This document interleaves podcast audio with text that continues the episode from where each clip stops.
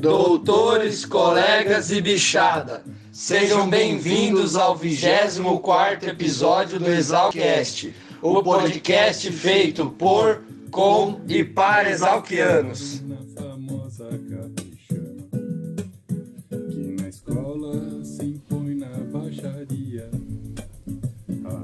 Diretamente do nosso estúdio avançado na Grande Matão, na fazenda Ban. Hoje é dia 11 de julho de 2021. Eu sou o Dindim e vocês estão ouvindo o Exalcast.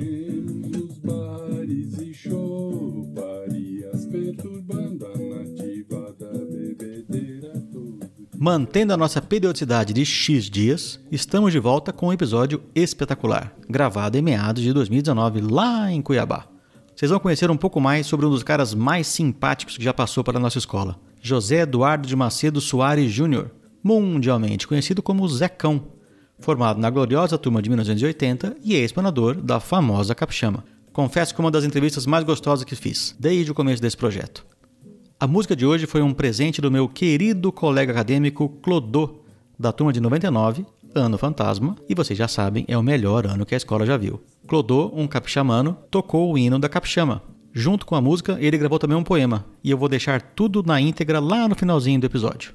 A Aleluia do terceiro ano veio aqui divulgar um projeto muito bacana chamado Moradias Sustentáveis, ligado ao USP Recicla. E a nossa patrocinadora é mais do que especial, minha querida irmã e colega acadêmica Chuva.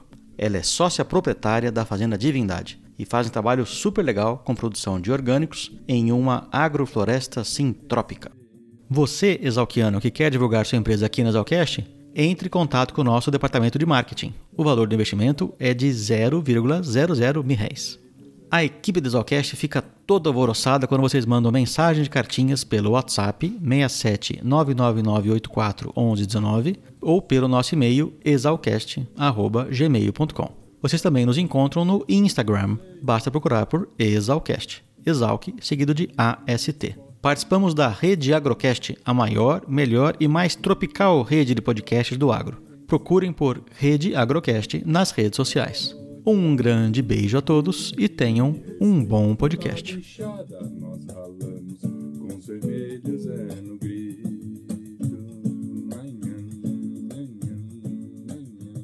Olá, eu sou Mariana, ou Naisalque Aleluia, estou no terceiro ano de Engenharia Agronômica e pretendo formar até o final do ano de 2023 e moro na República Tentada. Sou integrante do projeto Moradias Sustentáveis desde agosto de 2020, que faz parte do programa USP Recicla, atuando no campus de Piracicaba, que visa contribuir com a comunidade acadêmica através de projetos para a conservação do meio ambiente e melhoria da qualidade de vida. O projeto Moradias Sustentáveis, dentro desse contexto, tem o objetivo principal de divulgar e orientar sobre práticas sustentáveis com baixo custo de investimento que possam ser adotadas dentro de casa, do trabalho do ambiente escolar por qualquer pessoa. Atualmente, adaptamos para o modelo 100% digital digital, divulgando os conteúdos pelas redes sociais e organizando eventos que fomentem a reflexão sobre o consumo consciente, como a redução do consumo de água energia elétrica e práticas que visem a diminuição da geração de resíduos sólidos, como o movimento lixo zero, técnicas de compostagem, confeccionar um minhocário e outros temas muito relevantes para a comunidade. Você tem interesse em aprender mais sobre como simples atitudes do nosso dia a dia podem ajudar a cuidar melhor do nosso planeta? Acompanhe nossos trabalhos pelo Instagram, moradias.exalc. E eu desejo a todos um bom podcast. Guardiões das tradições exalquianas, nas trucadas berramos. Oi, pessoal, meu nome é Chuva. Meu apelido, Clarissa Chúfalo Pereira Lima. Morei na República Gaiola das Loucas. Sou do ano fantasma, F99, melhor ano da Exalc, né? Lógico. Vim aqui prestigiar meu irmão, Dindim, meu irmão gêmeo do meu ano. Sou engenheira agrônoma, sócia proprietária da Fazenda Divindade. Trabalhamos com agrofloresta sintrópica e entregamos na sua casa produtos orgânicos na região de Ribeirão Preto e temos parcerias com produtos de excelência, de ótima qualidade. Gostaria que vocês olhassem lá no meu Instagram, Fazenda Divindade RP. Olha lá no link na nossa bio, que tem um cardápio digital E o cardápio abre às 8 da manhã na terça e fecha quarta às 15 horas. Você pode ir lá fazer seu pedido e eu entrego na sua casa toda segunda-feira. Tudo colhido no dia, super fresquinho e maravilhoso. Convido vocês para entrar lá no meu Instagram para conhecer um pouquinho o que, que é esse trabalho, entender um pouquinho a nossa história. Agora, Vamos curtir esse Exalcast que está sensacional. Aliás, qual Exalcast não está sensacional? Isso aqui é um brinde a essas personalidades exalquianas que contam suas histórias e suas vidas. Valeu, Dindim, por nos presentear. Um abraço, pessoal. Vamos curtir mais um Exalcast agora. Até o próximo.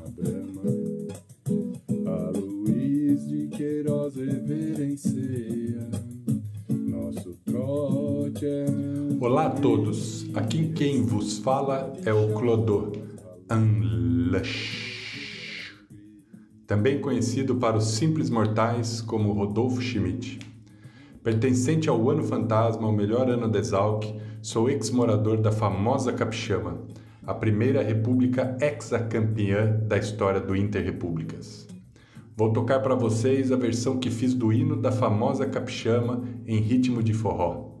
Criei esta versão para o primeiro Pirapalusa. Foi uma homenagem aos meus queridos doutores capixamanos, a quem tenho enorme gratidão pela oportunidade que construíram para mim e para os que me seguiram. Oportunidade de experimentar valores que carregarei para o resto da minha existência.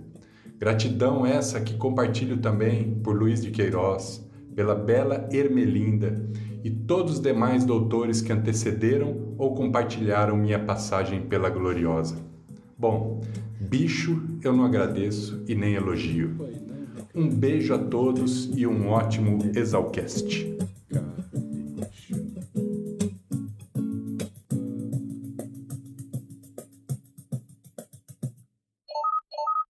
Mas deixa eu ligar aqui para Alexandre Henrico Silva Figliolino, o doutor Repolho, colega de turma do Zecão.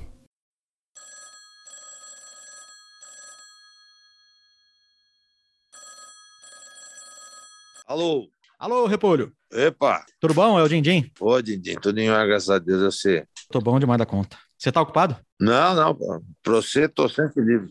Opa, você conhece o Zecão? Conheço o Zecão há 42, 43 anos. É bastante tempo. É. Daqui a pouquinho, assim que a gente desligar o telefone, vai entrar a entrevista que eu fiz com ele em 2019. Você anda meio lerdo, hein, Dindim? Gravou em 19, nós estamos em 21. É que a minha equipe é muito ruim de serviço. tá doido. E aí, quem que é o Zecão? Vou falar quem é o Zecão para mim, né? O Zecão é o irmão, o irmão que eu não tive, né? Eu só tive irmão italiano, ele é o irmão brasileiro que eu não tive. A gente tem algumas coincidências, né, de vida, começar por fazer aniversário na mesma data, 23 de maio, e a gente, quem sabe, parecido, ter valores parecidos, tal, e também ele é de uma família com muitas irmãs, e ele de homem, e eu coincidentemente também era de uma família de muitas irmãs italianas e só eu de homem, então ah, não sei se uma série de coincidências aí acabou nos aproximando bastante. E aquela coisa, né, de gostar de festa, gostar de churrasco, gostar de viajar, gostar de de serenata, de serenata, né, que a gente tentava, né, tentava fazer, mas sempre acabava frustrando as tentativas, né, porque era um improviso geral, uma incompetência que não tem tamanho, né? Então toda vez que a gente se propôs a fazer alguma coisa junto, não deu certo, né? E com o exemplo desse negócio de serenata, né? É dois caras bem atrapalhados, né? Então não tinha como dar certo mesmo. Né? Eu fui ficando mais amigo do Zecão a partir do segundo, terceiro ano, né? Na época, no início da escola, eu morava na casa estudante, ele morava em República, a gente até não, não, se encontrou muito. Mas depois, né, dados os parecidos gostos, né? Então a, a gente acabou ficando mais junto, mais unido e, e aí está até hoje, né? Quer dizer, apesar de ele morar no Mato Grosso, eu morar em São Paulo, a gente é muito unido. Ele é meu padrinho de casamento, sou padrinho de casamento dele. A gente não se vê muito da, da a distância, mas quando se vê parece que dormiu junto, né? Então é Acho que é, essa é uma definição boa de amigo, né? É, parece que a, a, intimidade faz com que a distância não exista, né? É verdade. Distância não só física, de um ficar longe do outro, mas a distância do tempo de um encontro é. no outro, né? Parece que foi ontem. É, é, longe dos olhos e perto do coração. É, é como se estivesse continuando a conversa, né? Que tinha acabado no dia anterior. Então é, é uma amizade muito sólida. Mesmo. E você tem um recadinho para deixar pro Zé, que ele vai ouvir Não. assim que ficar pronto o episódio? É, para dar um recado bem atual assim, né? Eu acho que ele devia começar a ter juízo na cabeça e parar de andar de moto, né? Porque foram dois acidentes em um ano, né? Então eu acho que um na roça e outro na estrada, né? Então eu acho que ele, em respeito às duas filhas dele e à mulher dele, ele devia largar de vez esse negócio das duas rodas. Já foi duro para ele largar do parapente, né? Então ele, ele gosta de, de aventura, de dar, uma, de dar umas radicalizadas. O parapente ele acabou largando. Um amigo dele caiu com o parapente dele lá na represa do Manso, lá quase morreu afogado e depois daquilo ele desistiu. Aí vamos ver se depois de dois acidentes ele reconhece a, a senilidade dele e, e passa a andar de carro, né? ou fazer que nem eu, que ando de duas rodas de bicicleta, mas são devagarinho, né? É. Devagar, tal, com todo cuidado, porque é, não está mais combinando aquela moto com a, com a idade dele, né? Mas o Zecão é, é jovem de espírito, né? Não parece ter a idade que Totalmente tem. Né? jovem de espírito, tá? É, um, é um, uma das pessoas com a cabeça mais aberta que eu conheço, um cara que aceita todo mundo do jeito que é e tal. Tem uma baita de uma abertura realmente de cabeça que faz ele até ser muito querido pelos jovens, é muito querido pelos sobrinhos dele, pelas filhas, e será pelos netos, com certeza, né? Que é um pai moderníssimo, moderno na, na última. Né? Ele é mesmo. Então, é. sem mais delongas, eu me despeço de você, Repolho. Muito obrigado por me obrigado atender. Obrigado você, Opa, sempre que ligar, ou atenderei. Eu agradeço demais da conta. Tá bom. Vamos escutar o Zecão. Um abraço, Repolho. Nos vemos aí numa próxima eu oportunidade. Também. Obrigado, Tchau, tchau. Valeu. E o que que eu falo, o que eu tenho que falar? Me dá mais ou menos uma ideia aí. Pô, na fogueira. Zecão, aleluia, hein? Três meses você me enrolando pra gravar isso aqui. Pois é, Dindim. Não foi fácil a gente arrumar um tempo. Mas agora deu, finalmente. Valeu a pena. Obrigado por me receber aqui na sua casa. Pô, é um prazer, viu, Dindim? Zecão, segundo o Lepra... Guilherme Almeida Ol, meu querido doutor Lepra, formado em 96, ex-morador da Copacabana. Você é paulistano, filho de médico e playboy. É verdade não? Não, ele acertou o paulistano. Mas o playboy não. nem playboy, nem filho de médico. Ah, não? Não, meu pai era advogado. Então errou em dois, então. É, Mas acertou um, tá bom. Mas você é paulistano, da capital. Paulistano, paulistano da Gema. O que, que um paulistano na década de 70 foi fazer lá em Piracicaba? Você já tinha algum laço com o campo? Seu pai tinha um sítio, né? Dindim, deixa eu te contar essa história, porque o meu pai é advogado, mas família tudo de médico. Meu avô era médico, teve sete filhos. Dois homens, um médico, cinco mulheres casadas com cinco médicos. Barbaridade. É, loucura. E meu pai é advogado. Só que meu pai, na verdade, é advogado e apaixonado por agricultura. Meu avô tinha fazenda, eu não conheci. Quando, acho que quando eu nasci, eu já tinha vendido a fazenda. Diz que era uma fazenda maravilhosa, ficava ali entre Descalvado e São Carlos café e gado leiteiro. E meu pai adorava, né? As férias, eles iam de trem, São Paulo ia Legal. para Descalvado, era assim. E ele pegou paixão por agricultura por causa da fazenda. Só que família paulistana, né? Tradicional, quer dizer, ou era advogado, ou médico, ou engenheiro. Uhum. Agronomia acho que nem passava no, no... Então, nos seus antepassados então, não tinha nenhum. Foi, fez direito, mas foi um. Tinha uma biblioteca, adorava agronomia, tinha livros de agronomia, e, e lia, e era, adorava agricultura. E desde moleque ele me foi passando essa paixão. E por que, é que eu fui fazer agronomia?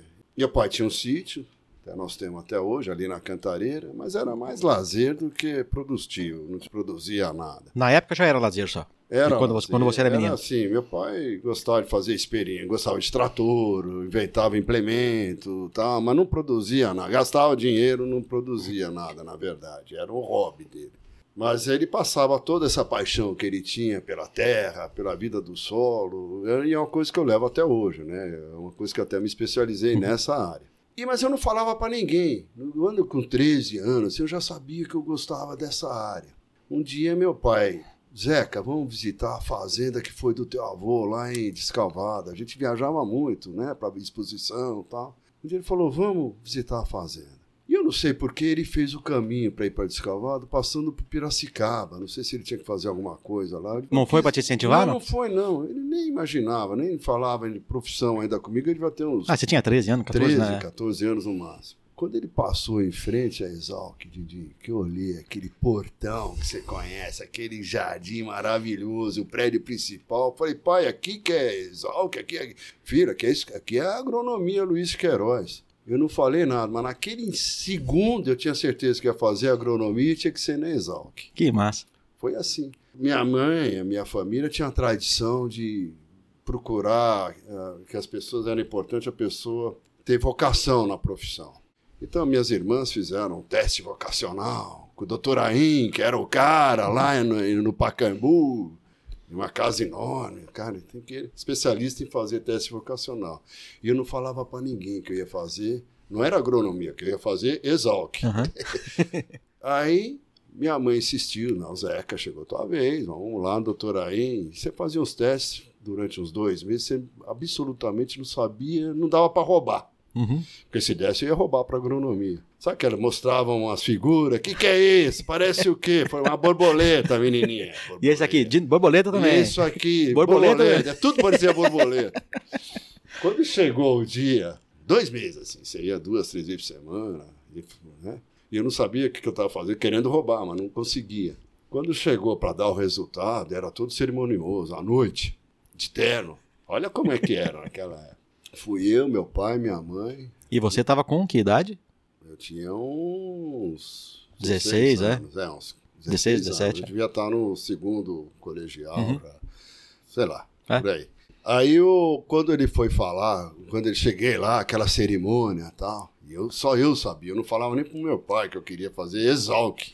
É coisa minha. Daí ele, o doutor aí, a primeira coisa que faz, falou, ô, ô Zeca, o o que que você se vê fazendo? Você sabe que profissão você quer? E eu não sei se foi por, sei lá, timidez, alguma coisa assim, ou, ou eu queria testar ele para ver se seria. Eu falei que não. Até hoje eu me arrependo demais, mas eu falei, não, doutor. Eu tinha certeza do que eu queria, mas eu fiquei quieto. Daí ele pega um envelope com todos os resultados e eu comecei a diminuir na cadeira. Eu achei foi, pelo amor de Deus, o cara vai mandar eu ser médico, dentista. que eu gostava da área de biológica. E eu- mas se ele falasse que você ia ser dentista, seus De pais iam jeito. fazer força pra você ser. É, e eu tava torcendo que ele não falasse Uhum. pra, pra não causar um constrangimento com a minha mãe, que, né? Lógico que eu ia fazer. O que você quisesse, ia me né? apoiar, né?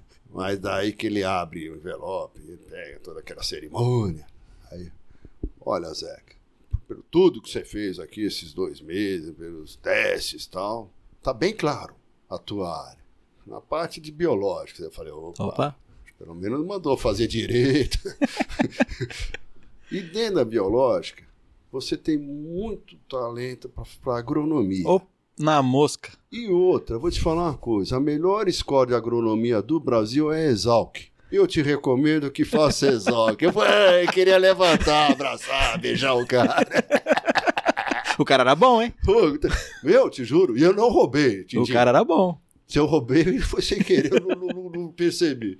O cara me indicou fazer agronomia e Exalc. Olha só. Aí nós saímos de lá e meu pai. E você, como era muito obediente, você obedeceu o cara e Lógico, foi, né? Eu falei, bom, já Tá que bom, você já- quer. já que você insiste. Insiste. Pra- Gozado que ele falou, a área, você tem um talento mais para a área de, zootecnia. E tinha poucas faculdades de zootecnia naquela época. Tinha Jabuticabal Uhum. já. Ele falou, mas a Pirassununga. Exalc tem um bom departamento. Olha como o cara entendia, né? O cara, era O cara conhecia todos os cursos, né? Tudo, tudo, tudo. O cara era fantástico. E você conhecia alguém de pira nessa época? Não? Ninguém. Eu não conhecia nenhum agrônomo. Olha só, não era do meu, né, paulistano. Uhum. Pra você ter ideia, no meu colégio, um colégio tradicional, grande lá em São Paulo, a primeira pessoa a fazer exalc foi na minha turma, e por coincidência foram quatro, eu e mais três. Antônio Silvério Alvarenga, Sérgio Luiz Pompeia e Carlos Fernandes Francos Júnior. O Salaminho, ex-morador da Fazendinha. Todos são colegas de turma do Zecão. Nunca tinha feito ninguém, naquele ano foram quatro. Hoje- Do mesmo colégio. Do mesmo, mesma turma, né, do colégio. Do meu colégio fui só eu Do cursinho que eu fiz, só eu também. Não era uma profissão que paulistano procurava. Hoje, não sei nem se na maioria, né? Não sei, Ah, eu acho que é a maioria. Será? Ah, imagino que sim. Na época era mais pessoal do interior, né? Ainda mais que hoje usa a regra do compasso, né? O cara quer estudar perto de casa, né? Ele abre o compasso, faz em volta assim, Ah, o que, que que tem aqui pena, pertinho? Eu já achava que o Piracicaba era perto. Eu queria. Eu queria ou Piracicaba ou Viçosa. Lógico. Era um dos dois. Na minha época foi primeiro ano do FUVEST. Estou tentando lembrar, tinha uma prova, um vestibular para a área de biológicas, medicina e outro para a área de exatas, mas não lembro o nome. Você era obrigado a colocar duas opções na FUVEST. Primeira isso também. opção era os Exalc, lógico, mas eu tinha que pôr outra opção. Se bem que não interessava, se eu não passasse na Exalc, eu ia fazer Uhum. outro ano. né? Até entrar. Eu passei no primeiro ano, mas a segunda opção eu coloquei Jabuticabal. Mas foi legal o negócio do AIM, né? Te juro por Deus, mas eu fiquei tão feliz, cara. Fomos jantar fora. Pô, eu falei, pô, esse cara é bom. Esse cara achei ele tão bom que quando a minha filha, a Camila, tava na dúvida, fui pra São Paulo, Falar com ele? 30 30 anos depois, procurar o AIM. Mas existia aí ainda? Tinha um escritor, ele tinha falecido há pouco tempo. Aí a filha dele que estava tocando o, escritório lá. Mas o cara era muito fera, né? A prova foi difícil, o vestibular? Era concorrido? Era concorrido. Na sua época já tinha 200 vagas para agronomia? 200 vagas. Não era um vestibular fácil não, assim, mas nós, sei lá, nós tínhamos uma boa base, né? Um bom colégio ali, passamos os quatro da minha turma que quiseram fazer agronomia, passaram. E chegando em Piracicaba, você foi direto para Capixama? Chegando em Piracicaba foi uma loucura contar a história. Bom, eu passei no vestibular, aquela farra, chega lá, Corta faz cabelo. a matrícula, raspa o cabelo e tal. Aí tinha uma fazenda do amigo nosso em Nova Andradina, que adorava, ia para todas as férias, os, os amigos iam lá, fazenda de gado, sabe? E fiquei as férias lá. Quando eu chego em São Paulo, cheguei tipo no fim de semana, no domingo, e as aulas iam começar na segunda-feira, na Exalc. Cheguei em São Paulo, vou para casa, não tinha ninguém. Meus pais deviam estar férias, era final de férias, eles deviam estar viajando, minhas seis irmãs, cada uma para um lado, e eu chego lá, não tem ninguém, eu não tinha dinheiro. O que sobrou das férias, né? Tinha pouco dinheiro. Aí liguei pro Pompeia, que tinha entrado também, da, da minha turma Uhum. do colégio. Pompeia, vamos lá, vamos, vamos. Pegamos o ônibus e fomos para Piracicaba. E você não sabia o esquema de república, sabia nada ainda. Nada, eu não sabia nada, mas eu queria, eu tava louco para começar as aulas. Queria conhecer a escola, aquela euforia. Eu falei, Pompeia, vamos, vamos, vamos embora, vamos embora. vamos. Pegamos o ônibus e fomos. E chegamos lá ah, à noite, duro, dormimos nesses hotéis do lado da rodoviária. Quer dizer, fizemos a- o check-in lá no hotelzinho. E tava duro, o cara deu o porão. Pô, nesse valor você dorme lá embaixo. Pô, eu sou asmático, cara. Devolveu o diabo, aquele quarto embolorado. Imagina a delícia que Não, foi a mas noite. era pra dormir uma noite, depois ia ter que dar outro jeito. Uhum. E fomos pra aula inaugural. Fantástica. E, né? No Salão Né? Nobre? Salão Nobre. Isso foi em 77. né? Isso. O diretor em 1977 era o saudoso Salim Simão, formado em 1945. O diretor deu a aula, aquela lindo no salão nobre, aquela coisa. Eu já falei, cara, eu tô no céu. Que escola fantástica, né? Aí voltamos, voltei pro hotel lá, dormi no porão, tal. No dia seguinte, o que que eu vou fazer? Tinha que arrumar a república. E esse amigo meu tinha um conhecido que já arrumou no primeiro dia o Pompeia uma república, mas na, na república que ele tinha arrumado, os caras conhecidos, ele não tinha lugar para mim. Ele falou, Zeca, lá não tem lugar, mas tem um japonês do lado, na casa do lado lá, que era. Como é que chama aquela república? Pocoloco? Pocolo- Pode ser? Tem Pocoloco, Tem né? Pingapura, Pocoloco, SS? Não, Pocoloco, Pocoloco. Pocoloco. Tem a Pocoloco, que é só de japonês, que, que tem um sofá sobrando lá. Falei, pô, bicho. Eu chamei o japonês e falei, cara, eu vim pra Piracicaba, tô duro, preciso dormir uma semana aqui. Não, pode ficar no sofá. E eu até achei estranho, que, pô, primeira semana, ninguém estuda, né? É só se, se conhecer, aquela farra, aqueles negócios. E os japoneses iam Na aula, certinho. eu chegava de madrugada, assim, tomada, porque os amigos se conhecendo, violão, tomando, enchendo o caco de cerveja. Bom, eu não tava duro, mas enfim, chegava de E não madru- pagava, né? Que o pessoal pagava, pagava os bichos, como né? é que era. Eu sei que daí chegava lá de madrugada e os japoneses já estavam estudando. Fiquei impressionado, cara. Eu incomodando os caras, queria estudar, e eu no sofá. Aí, por sorte, encontrei o Rato. Marcos Alexandre Kovarik, Ratos, da turma de 79, ex-morador da Guaribada e da Cuba Libre. Foi presidente do Caos. Sim, ele mesmo. Grande amigo meu que morava na mesma pracinha que a gente, lá em São Paulo, Praça Morungaba. Já conhecia ele. Eu já conheci Praça ele. Morungaba, na travessa da, da Faria Lima? É. Encontrei com o Rato. Uhum. Falei, Pô, Rato, caramba. Tá. Falei, cara, tô com um problema, preciso morar em algum lugar. Daí falei, não, você vai pra minha República, República Cuba Libre. Um problema só tinha gente do último ano. Os caras fantásticos, fiz amizade de todo mundo, pessoal muito bacana. E eles eram muito amigos da Poioca, da República, eram duas repúblicas irmãs, a Cuba Libre e a Poioca. Mas é tudo gente do último ano. E já estavam na fase de festa. Tava em aí- outra fase, né? E eu adorei, porque eu tinha as festas com a turma que tava entrando e com a turma que tava saindo, cara. Aí você conheceu todo mundo. Eu- primeiro semestre eu achei que eu tava no céu, né? Falei, pô, e, e foi até perigoso. Se bem que eu não larguei o estudo, eu consegui ainda Conciliar. conciliar, mas foi, eu tava assim, achando que eu, pô, descobri o Me encontrei aqui. Mas foi engraçado, deixa eu te contar esse negócio do dinheiro, que daí eu tinha que voltar para São Paulo, né? E os bichos, a turma da comissão de integração, Não, o pessoal do segundo ano, né? pessoal, como é que chama a comissão? É a CI, Comissão de Integração. É que você falou os bichos? Não era Ah, é, bicho, era os doutores. Não, os doutores. É, não, mas agora lá. comissão de integração. Essa parte eu não vou cortar, não. Vou deixar aqui. Não, o- corta isso. Não, essa não. Ralo depois de 30 anos. Doutor Janinho, se eu fosse você, não deixaria barato. O- os doutores da comissão de integração pegavam a gente, pintava de, como é que chama? Batom, aqueles negócios, Sim. tava pra pedir dinheiro lá No pedágio, centro, é. fazer o pedágio. Que na verdade a gente falava que era pra ajudar, mas na verdade era só pra tomar cerveja na Sim. Rua do Porto. e todo mundo, e eu lá na esquina, e todo mundo, pô, meu sobrinho entrou também, punha lá cincão, não sei o que, e tudo. Aí fomos na Rua do Porto. Cincão de cruzeiro, né? Que moeda Cara, que eu era. não lembro que moeda que era, mas É, eu- era assim, eu ficava só, falei, cara, o pessoal gosta da Exalc, né, aqui em Piracicaba, e gosta até Uhum. hoje, né? Que era impressionante, o pessoal tinha orgulho da agrícola, né? Uhum, escola agrícola. Escola agrícola. Aí fomos pra Rua do Porto, aquela festa, né, dinheiro do, do pedágio. E tal. você não fez um caixa 2, não? Pra você poder ir embora pra. Daí pra casa? eu fiz o caixa 2. Daí Eu no, fiz no também. dia seguinte, eu falei, pô, eu preciso voltar pra São Paulo, né? Fui numa farmácia com troquinho, comprei o batom, me pintei inteiro. Ô, ajuda, nós temos que ajudar a associação, não sei das contas. Lá. Consegui o caixa 2. Deve ter sobrado até para uma serva. Daí voltei para São Paulo. Meu pai, pô, você já foi para Piracicaba, voltou? Tô aqui. Já. E lá é bom, hein, pai? Foi muito bom, cara. E daí que dia que você foi parar na Capixama? Ah, daí a República do último ano, né? Todo mundo ia se formar aquele ano. A República estava morando, né? Com, É, com a Cuba rato. Livre. A Cuba Livre.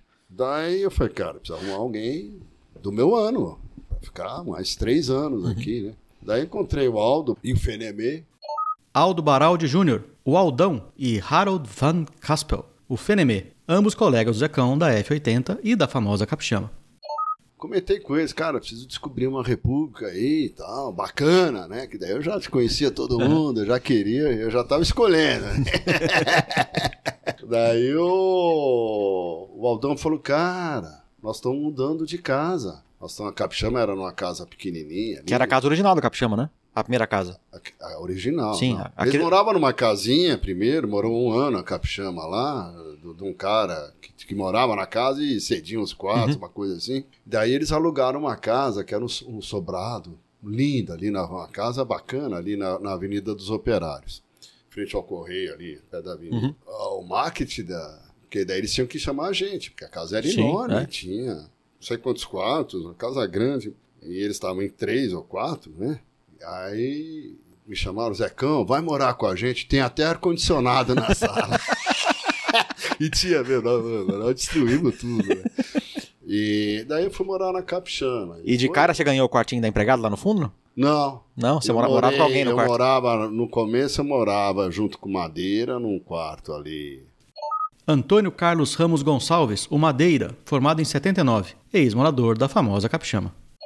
E só tinha uma, um quarto pequenininho, só tinha uma beliche lá em cima.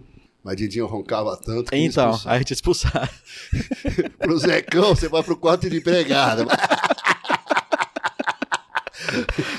Pelo menos eu não fui na Toca do Animal, né? Onde que era a toca do animal? Toca do Animal era uma adega que tinha no subterrâneo, uma adega assim. Não, aí a sua, a sua renite lá, o que, que você tinha Aí lá? eu ia morrer, asma, A sua rinite, asma. tinha tudo. Aí não ia dar conta. E o pior da Toca do Animal que era assim, uma adega que a janelinha dava pra altura da calçada, assim, era subterrâneo. Uhum. E não cabia ninguém, né? Mas Alguém morava lá? Morava um animal.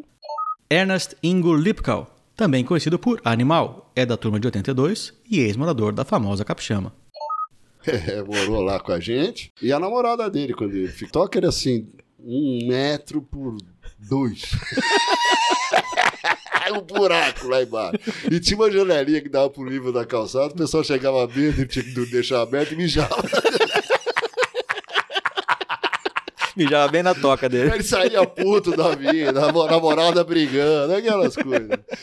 A primeira fantesão tava lá na Capixaba. Você era morador, Era morador. que Um foi nós estávamos almoçando. da história do vaso, né? É. É, então a gente Um- chega um lá. dia nós- Ah, então, a gente chega mais lá. pra frente? É, Tá. depois daqui a pouco a gente chega não. Não, mas se bem que pode falar disso agora, né? Ué, você que sabe. Podemos falar da Você que festa. tá no comando? Você tem uma relação de amor com a dona Rose, né? Com a vizinha? Puta. Não- É, um dia eu tava lá, na, nós estávamos almoçando, na Capixama, os 12, né? E eu não sei porque eu contei a história que eu mexia com o som lá em São Paulo. Eu gostava de fazer lá. Você era DJ, né? Não chamava DJ. Eu Mas tinha- você foi DJ no, no Botecalque? Fui, Foi, fui. é. Mas na época não, não era DJ que falava, eu chamava companhia de som, era mais chique. né? Aí eu, eu tinha, assim, aqueles gravadores, amplificadores, eh, luz negra, Você tinha tudo isso? Tinha tudo, porque eu fazia festa em São Paulo. Pra turma do Santa Cruz lá, os caras me contratavam. Zecão, vamos lá, eu fazia, ganhava os trocos. E me divertia, né? Mais me divertia do que ganhava os trocos, mas era divertido. Daí eu comentei com os caras, "Ô, gente, pô, eu fazia isso lá, não sei por que que veio esse assunto. Zecão, vamos fazer uma festa? Vamos. Aí o. Quem que foi o cancro? Anthony Hillgrove Monte Sewell, o Cancro, formado em 82, ex-morador da famosa Capixama e o astro do 21º episódio do Exalcast.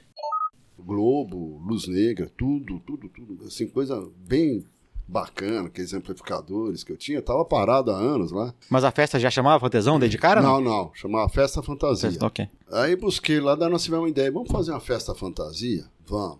Aí nós chamamos todo mundo da Exalc e as nativas. As notícias. E a propaganda da festa fantasia da Capixaba foi tão grande que os nativos queriam entrar. Nós pusemos. Não, não, é nós as nativas. é, as nativas podem entrar, os caras ficavam lá fora, os caras queriam brigar. Já começou assim. Aí teve o dia do, da, do vaso, né? não, mas é primeiro o Aldo foi falar com a dona Rose, né? Com a vizinha, pra convidar ela Ah, pra é. festa, não foi? Aí todo ano nós come- começamos a fazer a festa fantasia. Foi assim, eu já estava no segundo ano, os três fizemos, que eu estava lá três Uhum. anos seguidos. E no primeiro ano, baixou a polícia. É. Baixava todo ano, aquela, aquela de fusquinha. Sim, você não pegou A baratinha, isso? baratinha. baratinha. Os caras iam lá, queria desligar o som, a gente ficava puto, tal, os vizinhos reclamavam, tal. Daí na estratégia no segundo ano, falei, gente, vamos visitar todos os vizinhos, A gente fazia a mesma coisa. né? Pra Visitava. convidar, lógico que ninguém ia. Né? Mas pelo Ô, menos gostaria- avisou, né? Aqueles velhinhos, eu gostaria que você fosse na nossa festa. Não, eu não vou poder, mas você não tem uma neta? Era assim. Daí nós convidávamos os vizinhos todos, cinco casas pra lá, cinco pra cá, as do fundo e tal. Pra já, pelo menos, nós convidamos, os caras não vão chamar. né? E chamava. Tinha uma vizinha do fundo que se incomodava, e obviamente, com toda a razão. A dona Rose, né? Porque a dona Rose. E chamou a polícia. Aí ficamos putos, né, dona Rose? Mas, pô, o outro ano fomos lá. Aldão. Aldão era o mais diplomático, era o cara assim, mais educado. Aí o Aldão foi lá falar. Olha, dona Rose, puxa vida, é uma festa nossa, nós estamos nos formando. Vai ser a gostaria, última, É bobeira. a última. Você vai ficar livre da gente. Daria pra, né, quebrar o galho, não chamar a polícia dessa vez. Aí fizemos uma festa e tava deliciosa. Eu tava no auge da festa. O repolho sobe. Zecão, para a música, para a música. Falei, o que, que foi, repolho? Alexandre Henrico Silva Figliolino, o repolho que vocês ouviram lá na introdução. Outro colega do Zecão da F80, ex-morador da Casa do Estudante. Chegou a polícia. Au. Olha, pô, o Aldão falou com a dona Rose, cara. Mas é cão, ela chamou a polícia, chegou, desliga esse troço aí, senão os caras vão levar tudo embora. Você aumentou o som bem na hora que a polícia entrou? Não, é. É. A polícia tava entrando, A, polícia ent- a- não- a história é que a polícia entrou, acho que o Aldo, Repolho, alguém pôs ela pra dentro. Não, entra aqui, É. Pra- olha, pra olha, ver, tá? olha como tá calmo, É, tudo. E a hora que é. entrou, você pá, meteu o som no máximo. Cara, cara, aí Ficaram putos, aí cortaram os Aí fios. acabou a festa. Cortaram o fio, levaram Aí o caixa embora. né? Porque tava no auge da festa. Aí tinha um vaso desse que você precisa carregar, pesado. E o muro era meio baixo, né? Você não pensou duas vezes. Né? Eu xingamos a dona Rose e jogamos o vaso no quintal dela, aqueles quintal. Pá, espatifou aquela terra toda, fiquei puto. No dia seguinte, na segunda-feira, a dona Rose liga Pro Aldo, né? pra República. Chamou o Aldo. Aldo, gostaria que você desse um pulinho aqui. Falou, vai lá, Aldão, resolve o problema lá. Ela falou, ó, tudo bem, vocês me chamaram, você veio aqui com toda a educação, pediu pra, pra eu quebrar o galho, não chamar a polícia, que era o último ano de vocês, eu compreendi teu negócio. Peguei toda a minha família, nós fomos um fim de semana passar na praia, Pra não incomodar, pra não incomodar. Quando eu chego, tem uns vasos no meu, não foi ela. não foi ela, foi algum outro. E falando em vaso, conta a história do experimento que você levou na aula do Zilmar. Te falaram disso, cara? Puta, a aula do Zilmar era fantástica. Você chegou até aula com ele? Tive aula com ele e ele foi entrevistado no podcast. Vai... Ah, eu escutei. Muito boa a entrevista dele. Zilmar, um baita de um professor, né? Introdução, metodologia de pesquisa, aquele negócio, tudo. E a gente tinha que fazer para apresentar o resultado no final do semestre. E era de dupla. Quem que era sua dupla, lembra? o Aldo. Zecão, nós temos que fazer, os caras plantavam, faziam as coisas, coisa linda, as pesquisas. E a gente deixando para depois, para depois. Daí o Aldão, Zecão, como é que nós vamos fazer? Deixa comigo, Aldão, nós vamos resolver essa história. Aí tinha um vaso na, na República que se jogava de tudo, né? E aquele vaso e, e cigarro, e, sabe? Era um meio lixo, meio vaso. Meio cinzeiro. plantas, meio cinzeiro, fica do lado da mesa de truco, imagina. E eu- um dia eu olhei para o vaso e falei, Aldão, nós vamos fazer o experimento com esse vaso. Só que eu não tinha que bolar alguma coisa para Puta, e que não podia ofender. O professor era um cara espetacular, né? E, e foi uma falha nossa, que lamentável, né? De não ter feito um trabalho. Aí nós chegamos. Mas lá tem gente que diz que a sua. O que fez você entrar para agricultura tropical, toda ecológica, foi esse vaso aí, né? Foi sua, foi sua primeira rotação de cultura É, e cinza, sabe, né? Quem sabe, né? O uso de cinza como fertilizante, um adubo É, natural, de né? repente começou lá atrás, né? Pô, se o Zilmar visse isso, ia ter orgulho de mim. né? Mas o, o do O experimento... Gilmar vai ouvir. Ele vai ouvir? Ele ouve todas as entrevistas. Pô, então ele vai ter. Ele vai, ele vai lembrar do vaso. Aí eu deixei o vaso na porta, aí cheguei pro professor, professor, eu gostaria de ser o último a apresentar. Fiz uma expectativa. Cadê teu experimento? Tá, tá lá fora. É um, trouxe um vaso, é pesado.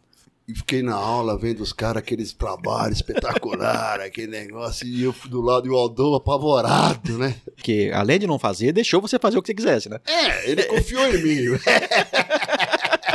Aí chegou na hora de entrar, falou, falou, Zecão, Aldão, acabou, apresenta o teu trabalho. E ele tava com aquela expectativa que ia Fechar gran- com chave de o ouro, gran né? finale. E eu fiquei durante a aula bolando que que como é que era o trabalho científico do vaso da mesa de truco. Aí foi um fiasco, eu comecei a falar e fazendo aquelas teorias da cinza e não sei o quê.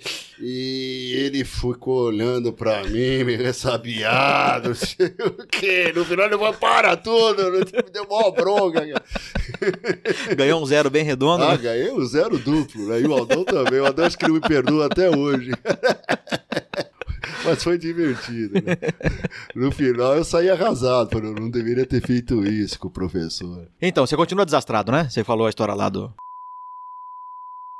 Lá na Capixama, quando alguém ouvia um barulho de algo quebrando. Ah, Zecão! Meu, quem Que que quebrou o copo era o Zecão e normalmente era mesmo. E você sabe que isso perdurou até depois que foi embora? Ah, é? É, quando quebrava alguma coisa. Ô, Ah, Zecão! Zecão! A sua sabia. fama de desastrado continua durante muito Pô, tempo. legal. Perdurou até depois. E você é tão desastrado que matou a galinha lá do. Pelo amor de Deus. Mas isso não foi desastrado, isso aí foi assim, um- uma coisa que Um- é inexplicável, né? Essa história. Um churrasco de formatura. Mas a formatura dos 5 anos e meio, né? Dos, na Do quatro- anos e meio, né? anos Isso, meio. Por que quatro anos e meio? Quando chegou no último semestre, no oitavo, tava conversando, sei lá, eu, Micuim, Lismário, Repolho, Manivela, Tubarão, a turma do meu ano chegar. Calma aí que essa lista é bem grande. O Repolho vocês já conhecem, e os demais são Paulo César de Alice Rocha, o McQueen, e Maurício Ferreira da Rosa Sampaio, o Manivela, são ex-moradores da Desbum. Luiz Mário Machado Salve é ex-morador da Mata Burro, e Luiz Antônio dos Santos Viseu é o Tubarão. Cara, nós já vamos embora. Já? Como é que nós vamos embora? É assim? Tem que ir. Aí nós combinamos o seguinte: vamos fazer o seguinte: na última matrícula, nós vamos deixar de fora uma matéria essencial. Só para ficar mais Só seis meses. ficar por mais um semestre, porque a gente ia passar mesmo. Aham. Né? E se você cumprir todos os. Tá formado, né? Ah, tá formado. A USP não pode ficar lá porque eu gostei, né? Então deixamos. Eu lembro que daí nós deixamos silvicultura, que era uma matéria assim, Uhum. facinho. Porque era para fazer, a ideia era fazer só uma e ter tempo para festa. pra faca. O último semestre ia ser despedida. E eu fiz a besteira que na hora de eu fazer a matrícula, coloquei silvicultura, falei, pô, vou ter uma aula por semana, É cara. muita vagabundagem, né? Aí é muito, eu tô exagerando, eu vou desrespeito pro Aí o meu que, que você pai. colocou? O que, que você colocou também? Aí eu coloquei mais uma que era controle de plantas invasoras, sabe? Uma, uma matéria optativa. E Que era casca grossa. era casca grossa, cara. um monte de trabalho. Falei, O que você não trabalhou em quatro anos. falei, pô, eu queria fazer só uma festa, tinha que fazer aqueles herbários, aquele negócio lá. E, e estudar uma matéria assim. E a festa foi, a farra foi tão grande no último semestre. Você acredita, cara? Que eu quase tomei pau nessa matéria. Só tinha duas, cara. No Mas final- passou. é, Passou. Passei, passei raspando, mas passei nessa. E aí cheguei, professor, professor, pelo amor de Deus. Não vai me segurar, até- né? Já tô até empregado, cara. Daí eu passei. E daí vocês foram na festa, no churrasco natura lá do sítio do tio do Zé Burrico? José Carlos Penati, o Zé Burrico, formado em 79. O tio Zé Burrico tinha um sítio pertinho de Piracicaba. E nós fizemos um churrascão. Era o do- Luiz Seridônio, o tio dele? Não, Luiz Seridone é um amigo meu de São Paulo. Tá. Que foi nesse churrasco Uhum. também. Ah, Ah, não, a do, do é a história da caminhonete, né? Vocês estavam andando na estrada de terra e tinha, tava jogando pedra no, no vidro sim. e o Seridônio pediu pra você escorar o vidro. eu arranquei o vidro. Você escorou com o pé e arrancou o vidro Eu fora. arranquei o para-brisa da caminhonete. Ele ficou puto, né, cara? Lógico. Lógico, cara, porra. Uma veraneio, né? Eu tava na frente, põe assim, em vez de eu pôr a mão, pus o pé. E fui com tanta força que arranquei o para-brisa. Estrada de terra ainda. Mas o, o, o sítio do Zé Borrico foi interessante. Nós fizemos um churrasco, assim, maravilhoso, na forma- na formatura. Mas esse acho que foi no final do quarto ano. E um monte de gente, à noite e tal. E começamos, lógico nós fomos desde de tarde para preparar o churrasco e tomando uma. Quando chegou lá pela, sei lá, meia-noite, madrugada, todo mundo bêbado e com fome, aí o cara tinha as galinhas. E os caras começaram a correr atrás da galinha pra tentar, tudo bêbado e corria, tenta, caía e não conseguia. Eu falei, para, todo peguei um facão e joguei pro alto, sabe? Assim, parecia uma coisa inexplicável, que vai Vai rodando? rodando, rodando, rodando, e pau, caiu no meio da galinha. Todo mundo olhou pra mim e falou: Ah, eu sou. Resolvi o problema, aquele negócio. Vai comer uma galinha, aquela história toda, né? Aí fomos, enchemos o caco, que na verdade o churrasco oficial era no dia seguinte. Isso aí era só A prévia. a prévia. Aí fomos pra República, no dia seguinte chega pro churrasco, Zecão, pelo amor de Deus. Quem? O Zé Burrico chegou? Acho que foi Zé Burrico. Zecão, pelo amor de Deus, cara. Você matou a galinha de estimação. Eu falei, pô, pelo amor de Deus, Zé Burrico. Eu achei que era uma galinha qualquer. Não, era galinha. que- Campeã de. Era campeã. Aí eu falei, pelo amor de Deus. Pô, agora já comemos. Aí o McQueen ficou com aquela galinha num copo assim. Mas era sacanagem, né? Não era campeã porra nenhuma. Não, era nada. Só, só queria dar um trote. Cara, será que além de eu matar a galinha, jo- joguei o facão pra cima até a galinha, peguei uma campeã, hein? Me conta o dia que teve a inauguração, a reinauguração do Botecalque. Ah, isso foi legal. Tinha Botecalque quando eu estava no primeiro ano, no segundo ano, aí parou. Não sei porquê. Botecalque era assim, toda quinta-feira, um sonzinho, o pessoal da escola. Você sabe que se você chegar qualquer bicho, se perguntar, bicho, que dia é hoje? Ele vai falar hoje é quinta-feira, dia de ralo e dia de botecalque. Ah, é? Até hoje tem botecalque? Pra qualquer dia, não, não tem. Ah, tá. Mas qualquer dia da semana, domingo, bicho, que dia é hoje? Quinta-feira, dia de ralo e botecalque. Olha que legal. Aí não tinha, parou o botecal, que era uma coisa muito legal. O pessoal ia tocar violão e música, sabe? Era bem gostoso, né? Tomar uma cervejinha toda quinta-feira à noite. E parou. Um dia o Repolho chega pra mim e falou: Zeca, vamos ressuscitar o Botecalque? Falei, pô, vamos. Eu gostava de mexer com o som, com esses negócios. Lá tinha equipamento de som no Botecal. Vamos, vamos. Eu cuido do som. Aí fizemos um maior barulho que o Botecal que ia voltar a existir, que eu e o Repolho era, ia organizar aquele negócio. Naquela época, a Elba Ramalho estava no começo da carreira dela, mas já era conhecida, sabe? Já era. eh, Já tinha umas músicas que tocavam no Brasil inteiro. E ela foi fazer um show em Piracicaba. Ficou uns dois, três dias, sabe? Esse Show que tinha uns dois, três dias lá no centro. E o Repolho foi todos os dias para convencer ela a inaugurar o Botecalque. Aí ela falou, tá, tá bom, porque ela era a universidade, olha, é o centro acadêmico, e ela estava no começo da carreira, aquele negócio lá. Falou, então, mano, você vem me buscar. Aí nós pusemos nos anúncios do carro, sabe, que passava aquela cal, né? Aham. Aí o Barramário vai na Putz, lotou o Botecalque, né? Foi a maior propaganda, né? E o Repolho foi buscar, mas não tinha carro, ele foi a pé. e eu dou a pé, e eu, e eu não sou distraindo a turma, né? No, no som e tocando, e estava lotado o Botecalque. Aí o Repolho chega na, na, com a Elba Ramalho, sobe a escada do calque, foi aquele auê, todo mundo seguindo, Elba chega. E quando ela senta na mesa, eu, ninguém que pediu, não era para ela cantar. Né? Que Só a presença dela já, já. Mas ia, ia ter uma banda que ia tocar no dia, né? Ia ter uma banda É. que ia tocar, mas, Mas eu- o, não, o cara não foi também. não foi. É. E quando ela chegou, eu quis fazer uma homenagem para ela, coloquei a música dela, que ela canta, canta, passarinho, que era, o sucesso dela, né? Pô, você acredita que a mulher levantou e foi embora? Não gostou da homenagem? Sei lá, não sei o que, que passou na cabeça dela. Ela não, achou que a gente ia querer que ela cantasse. E ela não, não gostou da homenagem, foi embora. Mas a festa continua, né, mano? E foi lá no cal que você perdeu um campeonato de truco por causa de uma coçada no saco? Foi. Era você o repolho, que era a dupla do Eu o torneio? Repolho, a é. zebra do campeonato? É a zebra, né? Porque ninguém confiava nos dois, né? Mas nós fomos ganhando, ganhando. E o repolho, a gente tava louco pra ganhar. Não, mas vocês tinham um sinal diferente, né? Tinha. O prêmio era duas passagens para ir pro Rio de Janeiro. E o Repolho, Zeca, vai ter uma festa no Rio de Janeiro, já vi tudo, então nós vamos ganhar esse campeonato. Falei, então vamos, Repolho, vamos embora e tal. E tinha, como o truco tem aqueles sinais universais, que, É. vamos inventar os nossos. E ficamos ensaiando e tal. E o zap era uma coçadinha no saco. Se coçasse o saco, Podia- pô, Podia trucar à vontade. Podia trocar à vontade, parceiro tinha zap. Aí vocês foram, quarta Aí final, fomos, semifinal. Fomos, ganhamos todas as eliminatórias e fomos ganhando, e bacana, e tudo, a zebra ia ganhando. Quando chegou na final, confesso que eu dei uma distraída, acordei É, a o, o que, o que eu sei tava 9x1 pra vocês. Tava, nós estávamos ganhando. De 9x1. 9 a 1. Aí você foi lá, Aí. deu uma tem coçadinha. E o repolho se empolgou. lógico. E os caras tinham carta. Aí, Aí, aí foi perdeu. 6, 9, 12. 6, perdeu. 9, 12. Ô, nós não ganhamos. Então o repolho falou: mostra aí, Zeca, que eu Vai vou mostrar o quê?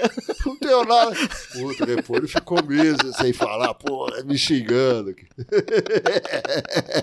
O repolho, mas também você foi inventar uma coçadinha de saco. Pô, coçou, pô. Coçou bem na hora. É, então. Perdemos o campeonato na última. Não, mas sua fama desastrado tem história mesmo, porque tem muita passeata que você alugou uma carroça. Tem, tem. Isso daí. Mas você era do segundo ano? Putz, eu acho que eu já era do último ano. Mas era pra passeata do bicho, né? O que que acontece? Na passeata do bicho, naquela, eu não sei como é que é hoje, mas todo mundo se fantasiava Uhum. Sim. mesmo. Era Sim. uma cerimônia, era aquele negócio. Até que a primeira, Como é que foi a sua passeata? a minha foi É. fantástica. Você foi do quê? Eu fui de Milton Nascimento. Mas por quê? Vou te contar a história. Quando eu entrei na Exalc, que você faz aquele negócio de apelido, Uhum. no primeiro dia, eu sempre achei que apelido é legal. Apelido abre fronteiras. É legal você ter um apelido. É um nome diferente, né? Até engraçado, É. abre, né? Sim, abre Quebra porta. barreiras, Isso né? mesmo. Quebra gelo. Quebra gelo e tal. E eu sabia que a Exalc tinha esse negócio de apelido, e eu cheguei meio atrasado. No primeiro dia de aula, Uhum. que tinha a comissão de integração, que dava os apelidos. E eles davam apelido, deve ser assim até hoje, olhava pra você, se você for narigudo, era o tucano, baixinho, polegar, era assim. Se você tivesse alguma característica física... Ou então se tem algum parente. É, ou se tivesse É. um parente, ligava o teu apelido Sim. com o do parente. Ou, ou sobrenome também. Ou é. sobrenome, né? Tinha o Silidone. Ah, Silicone. Amigo meu mora aqui. aqui. Otávio Lemos de Melo Celidônio, o Silicone, formado em 2005, ex-morador da Lesma Lerda. Então era assim. Não, não viram nada diferente em mim, Uhum. de aparência.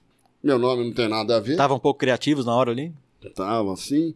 E pior, quando eles não tinham nada, nada de físico para brincar, Uhum. nem sobrenome, eles iam numa lista que eles faziam pré-estabelecida. E os nomes, apelidos criativos já tinham ido todos, Uhum. porque eu cheguei, fui um dos últimos. Aí o cara olhou pra mim, olhou pra mim, pô, você não parece nada, Nada. teu nome não tem nada a ver e tal. Olhou lá embaixo e falou assim, cuia.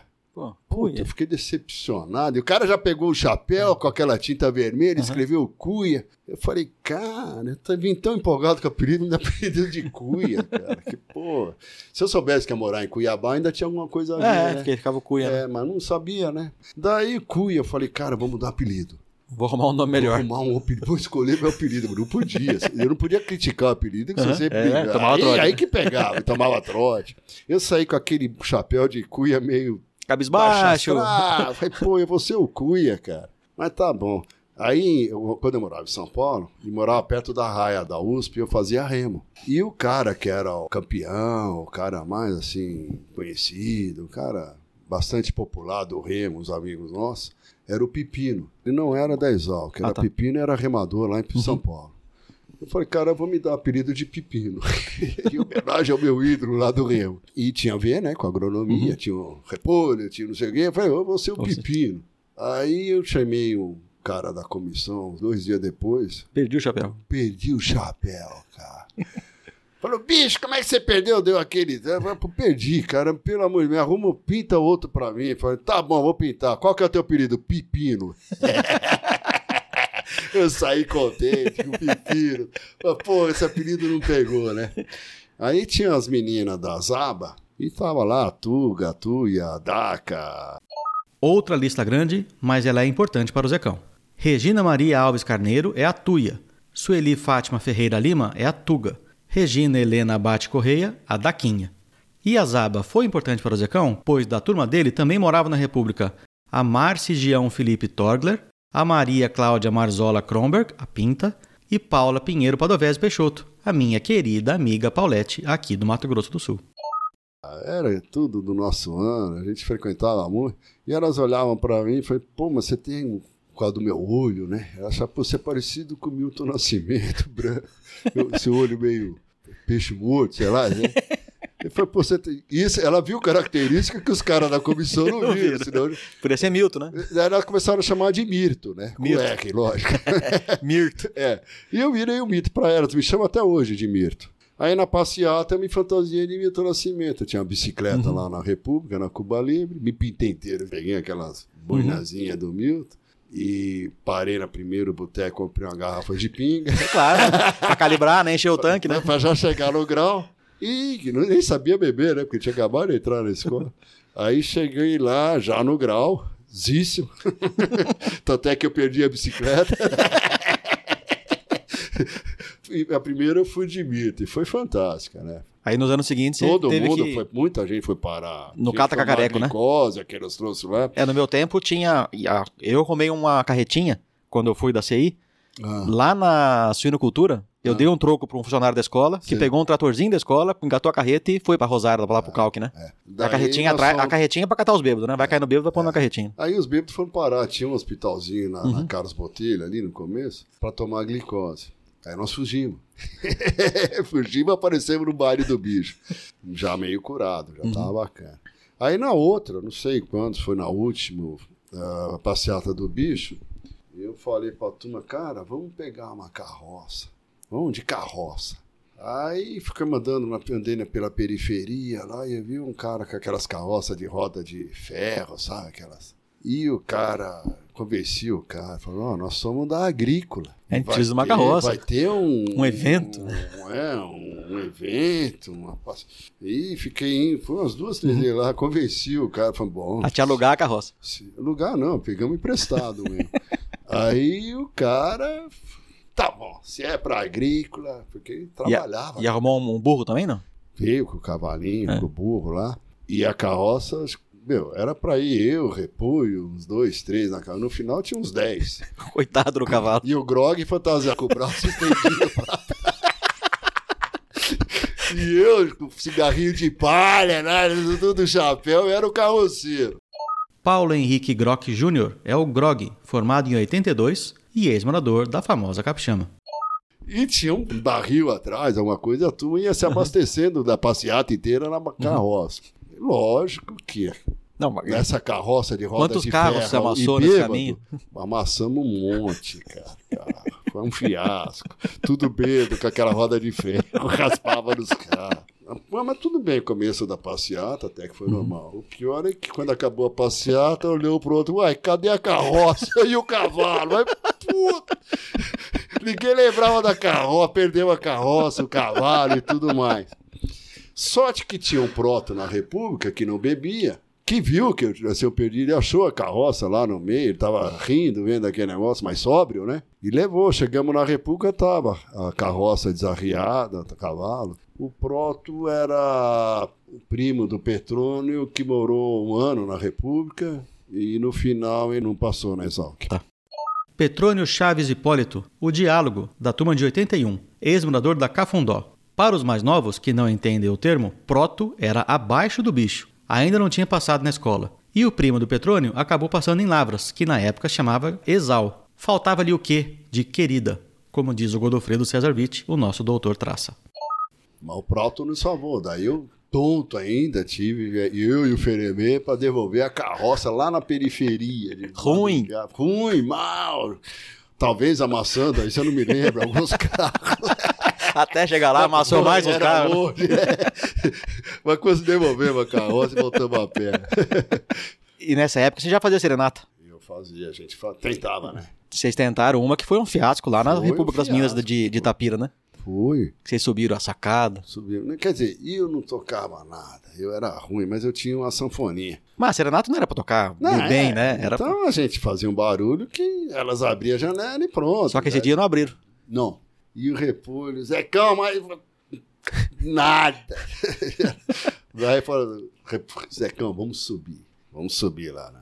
E eu com a sanfone subindo, quero subir pra. ah, Isso, isso era madrugada dentro, né? Madrugada, assim, quatro horas da manhã.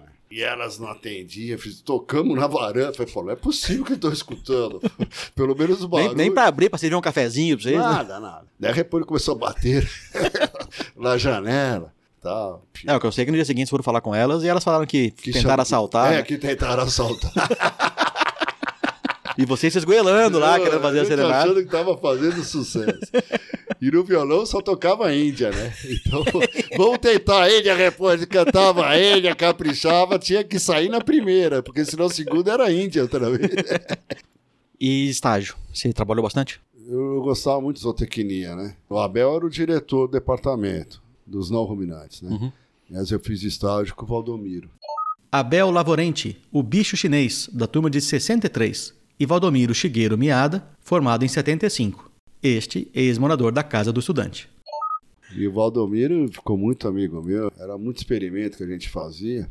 E adorava fazer estágio lá, Uhum. porque todo final de semestre tinha o churrasco da sinicultura. Sim, eu fiz a matéria dele e no final do, da matéria tinha o churrasco. pelo churrasco. E o churrasco era delicioso, né? O Valdomiro mandava matar um porco, tinha um marinho lá que cortava. Era muito legal. E anos depois, nós somos os pioneiros, né, da suinicultura no, no Mato Grosso. Além do estágio na zootecnia com suínos, você teve algum departamento que te influenciou bastante, não? Olha, eu adorava a parte de zootecnia, né? Eu achei que no final ia trabalhar na parte na área de forragicultura. Tanto é que quando eu me formei, na época a gente tinha emprego pleno, sabe? Eu ia te fazer pergunta, como é que tava o mercado de trabalho na década de 80? Muito. Era Tava assim, aquecido? Muito aquecido. Mas o que que acontece, Dindim? A turma se formava E quem tinha fazenda ia para a cidade dele, cuidar das fazendas, aquelas coisas. E quem não tinha, ficava no estado de São Paulo. Era, a ideia era ficar lá. Era impressionante. Os exalquianos não saíam para o Brasil afora, naquela época. E tinha emprego no estado de São Paulo. E também eram muito menos faculdades do que tem hoje. Né? Sim. A, o- a oferta da agrônoma era bem menor que hoje. né? Era, era. E o, o grande agenciador de empregos, na minha época, que a gente deve muito a ele, foi o Vavá. Era muito amigo nosso da República. Ali naquele, de vez em quando ele ia churrasquinho na Capixama. E aí, todas as empresas que precisavam de Vavá, quem que tem tal característica tal, e ele chegava para o aluno, ó, fulano, e ele, ele indicava os, os alunos. Ele fazia um tra- fez assim, ajudou muita gente nesse aspecto. Um dia ele chegou no churrasco da Capixama, eu já estava no último semestre. Falou, Zecão, e aí, cara? Tua família não tem fazenda. Você é paulistano.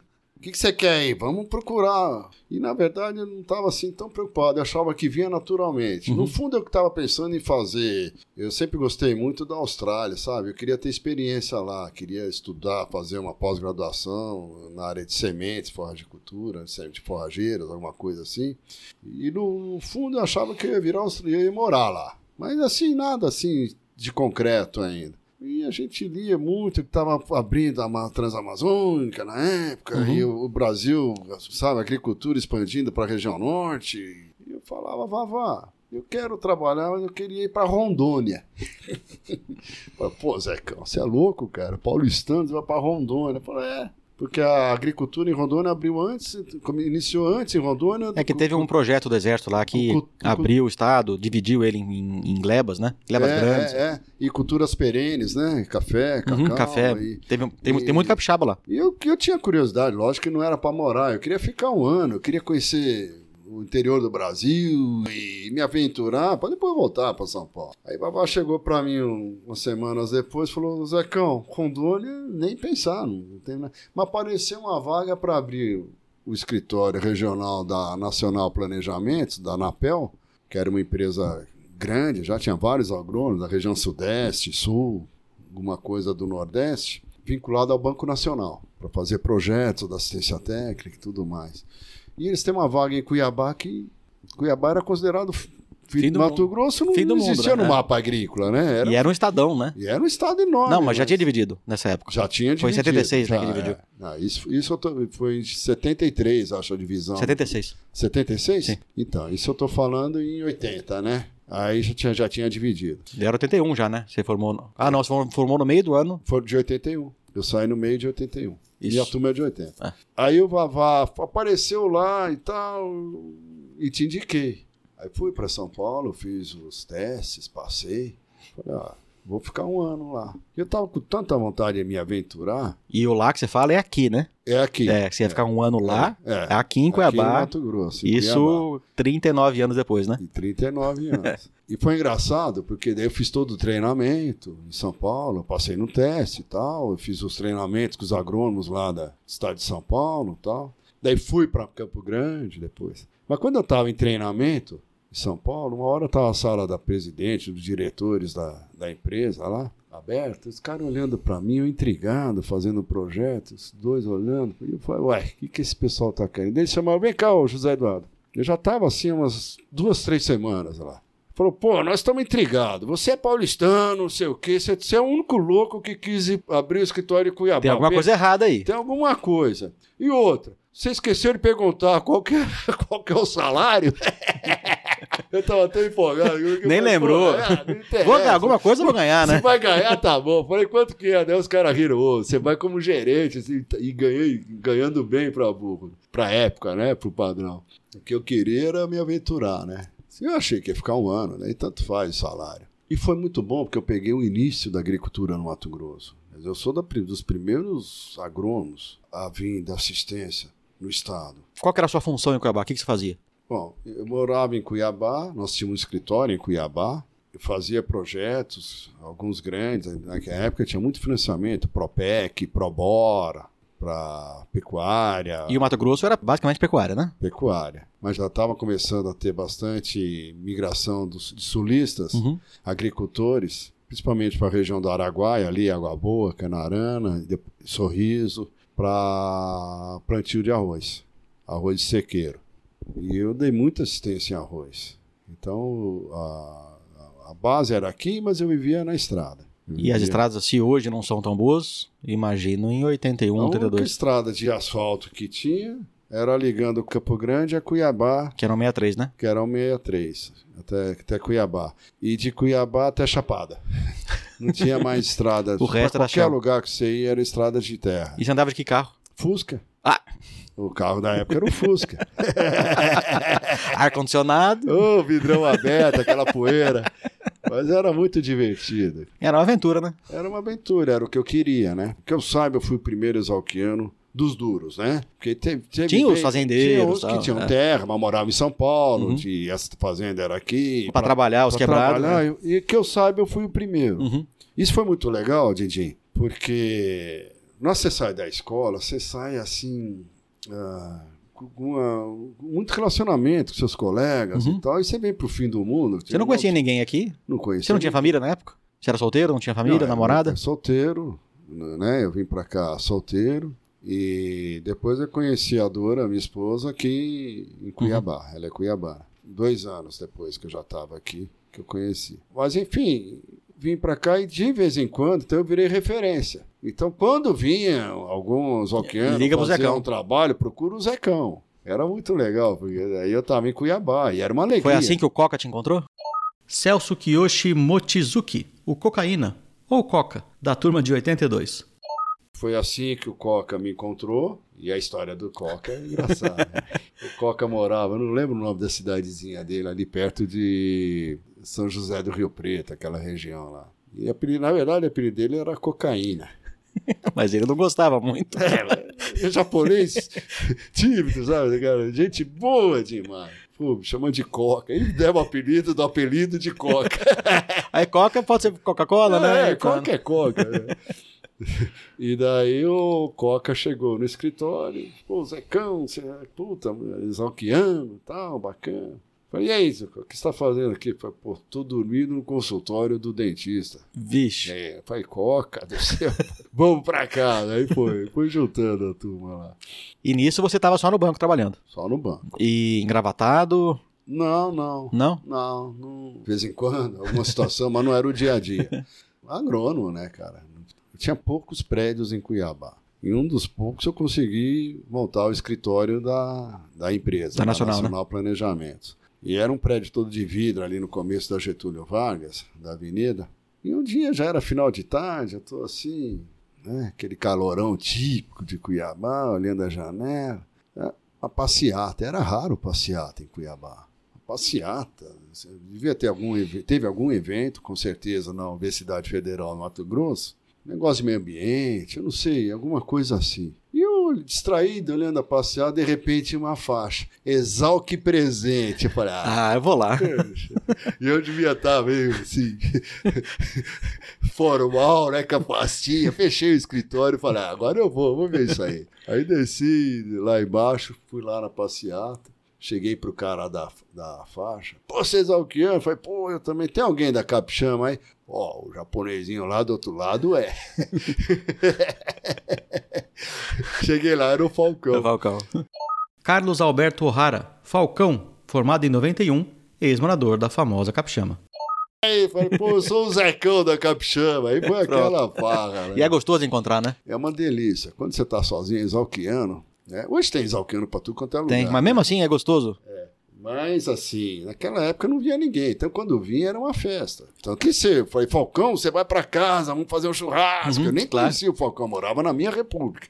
E começou a vir. Na década de 90 já começou a vir mais gente. E você tal. ficou quanto tempo no banco, no Nacional? Aí eu fiquei, era para ficar um ano, mas fui, fui empolgando, né? Fiquei admirado. Eu peguei Mato Grosso começando. A maioria dessas cidades você conhece aí, Sorriso, o Mutum, Lucas do Rio Verde, Você ia pro Parecis também? Campo Verde, não existia Sapezal, não existia nenhuma delas. É, que era diamantino, né? Ali era tudo diamantino, aqui era tudo chapada, né? Primavera estava começando. E eu me empolguei com esse negócio. Falei, cara, esse estado vai ser bom. E acabei ficando, né? Só que duro, né? Eu queria produzir, eu queria colocar em prática tudo aquilo que eu acreditava. E meus clientes não tinham coragem. então, até até comecei a arrendar não tinha condições de Você não, não encontrou a sua fazenda falando com um soldado numa obra na pista, não foi? Um dia eu estava em Sorriso, voltando para Cuiabá, que a gente ia para Sorriso, era tão difícil chegar lá. Hoje é uma brincadeira. Hoje né? vai de avião? Né? Hoje, mesmo de carro, você vai, em quatro horas você está lá. Naquela época levava 11 horas. Ah, que aventura. De Fusca. Tudo estrada de terra. E era pior na seca ainda. Na, na chuva tinha barro. Mas na seca Aquele aquele, poeirão. aquele talco, sabe? Nossa que era Senhora. meu, e Fusca por ser calor, você tinha que andar com o vidro aberto. Então, quando a gente, quando eu ia para Sorriso, já juntava trabalhos assim, ficava 20, 30 dias lá. E louco para voltar para Cuiabá, né? Porque Cuiabá que era a festa. Aí chegou uma sexta-feira, tardezinha, falei, vou viajar a noite inteira. Sábado de manhã eu tô em Cuiabá. E saio. Era meio. Naquela época era assim, né? Uhum. Jovem.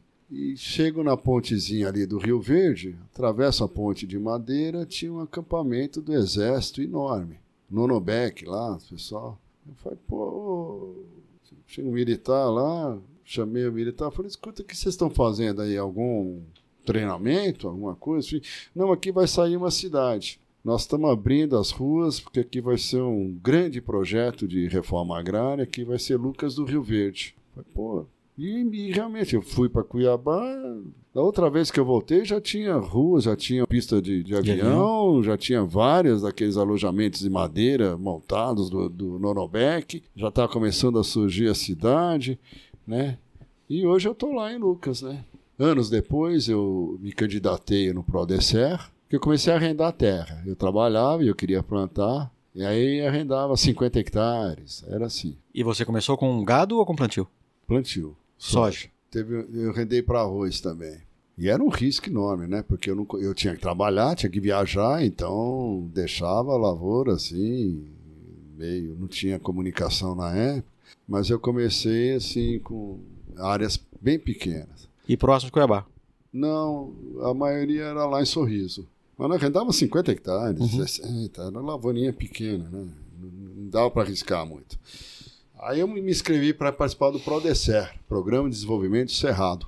E um amigo meu me falou que trabalhava na empresa, que tinha contratado ele, o Paulão. Falou, pô, Zeca, vai aparecer, tem um financiamento, você quer mexer com fazenda? Vai fina- financiar a terra, maquinário, abertura, calagem, fosfatagem, as casas, tudo. Eu me inscrevi, mas sabe quando essas coisas de governo, né? E era financiamento, 50%. Sem muita esperança. É, sem nada. 50% governo brasileiro, 50% recurso japonês.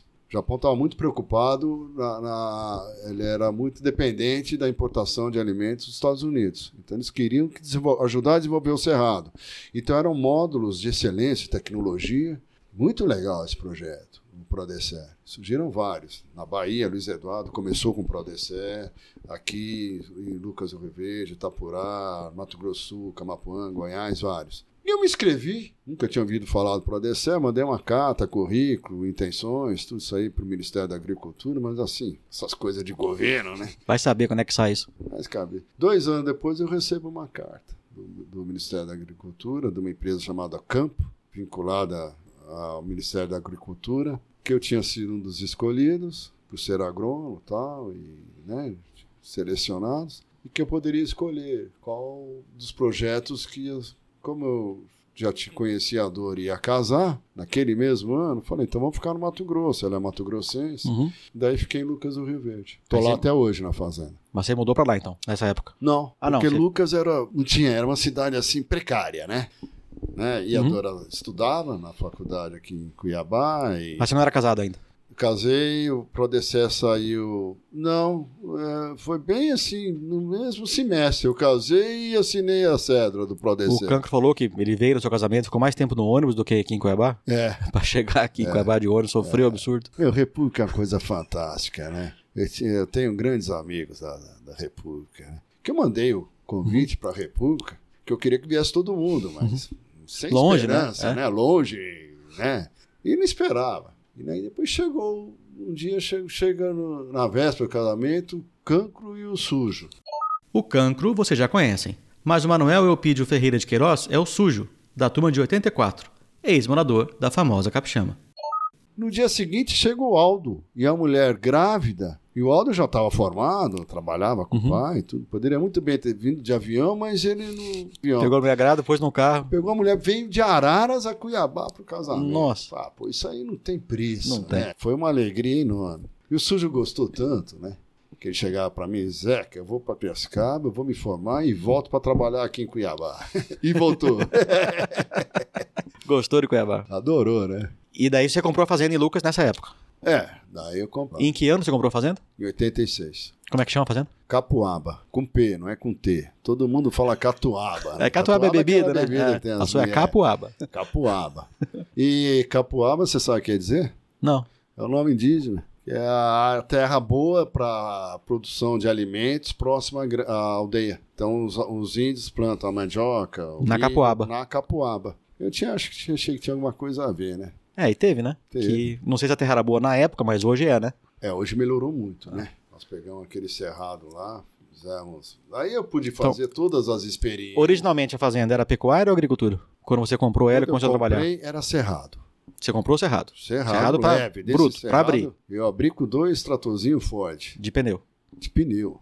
Não era nem correntão, era Uhum. cabo de aço. Você vê como que era o cerrado. Sim, cerrado bem, terra bem fraca, né? Era um latossolo bem agiloso, lito- latossolo vermelho amarelo. Eu gosto de falar que nós construímos solos. Uhum. Nós transformamos o solo do cerrado um, um Em solo ouro, né? muito melhor para a próxima geração. Poucas regiões do mundo pode falar isso. A maioria das regiões importantes agrícolas, a agricultura é como se fosse uma atividade extrativista. Que você está A capoaba, é, né? aquele solo super fértil que você tá. pô. E é isso que nós estamos fazendo. Em 88, eu abri, na época, quando nós começamos na fazenda, quando eu cheguei aqui no Mato Grosso. Isso era antes do plantio direto, era plantio não, convencional, não, né? plantio era preparo convencional. Uhum. E uma safra só, né? E Uma safra só, só se plantava arroz no começo. A monocultura Uhum. do arroz foi severa, né? quebrou muita gente. Era impressionante. Os caras abriam aquele cerradão pesado, plantava naquela cinza. Primeiro ano, aquele arroz vinha azul. Sim, né? ah não, a cinza era um baita fertilizante. né? No segundo ano já produzia bem, né? Mas não era aquela Relativamente bem, no terceiro ano mais ou menos, no quarto ano quebrava o gaúcho. Uhum.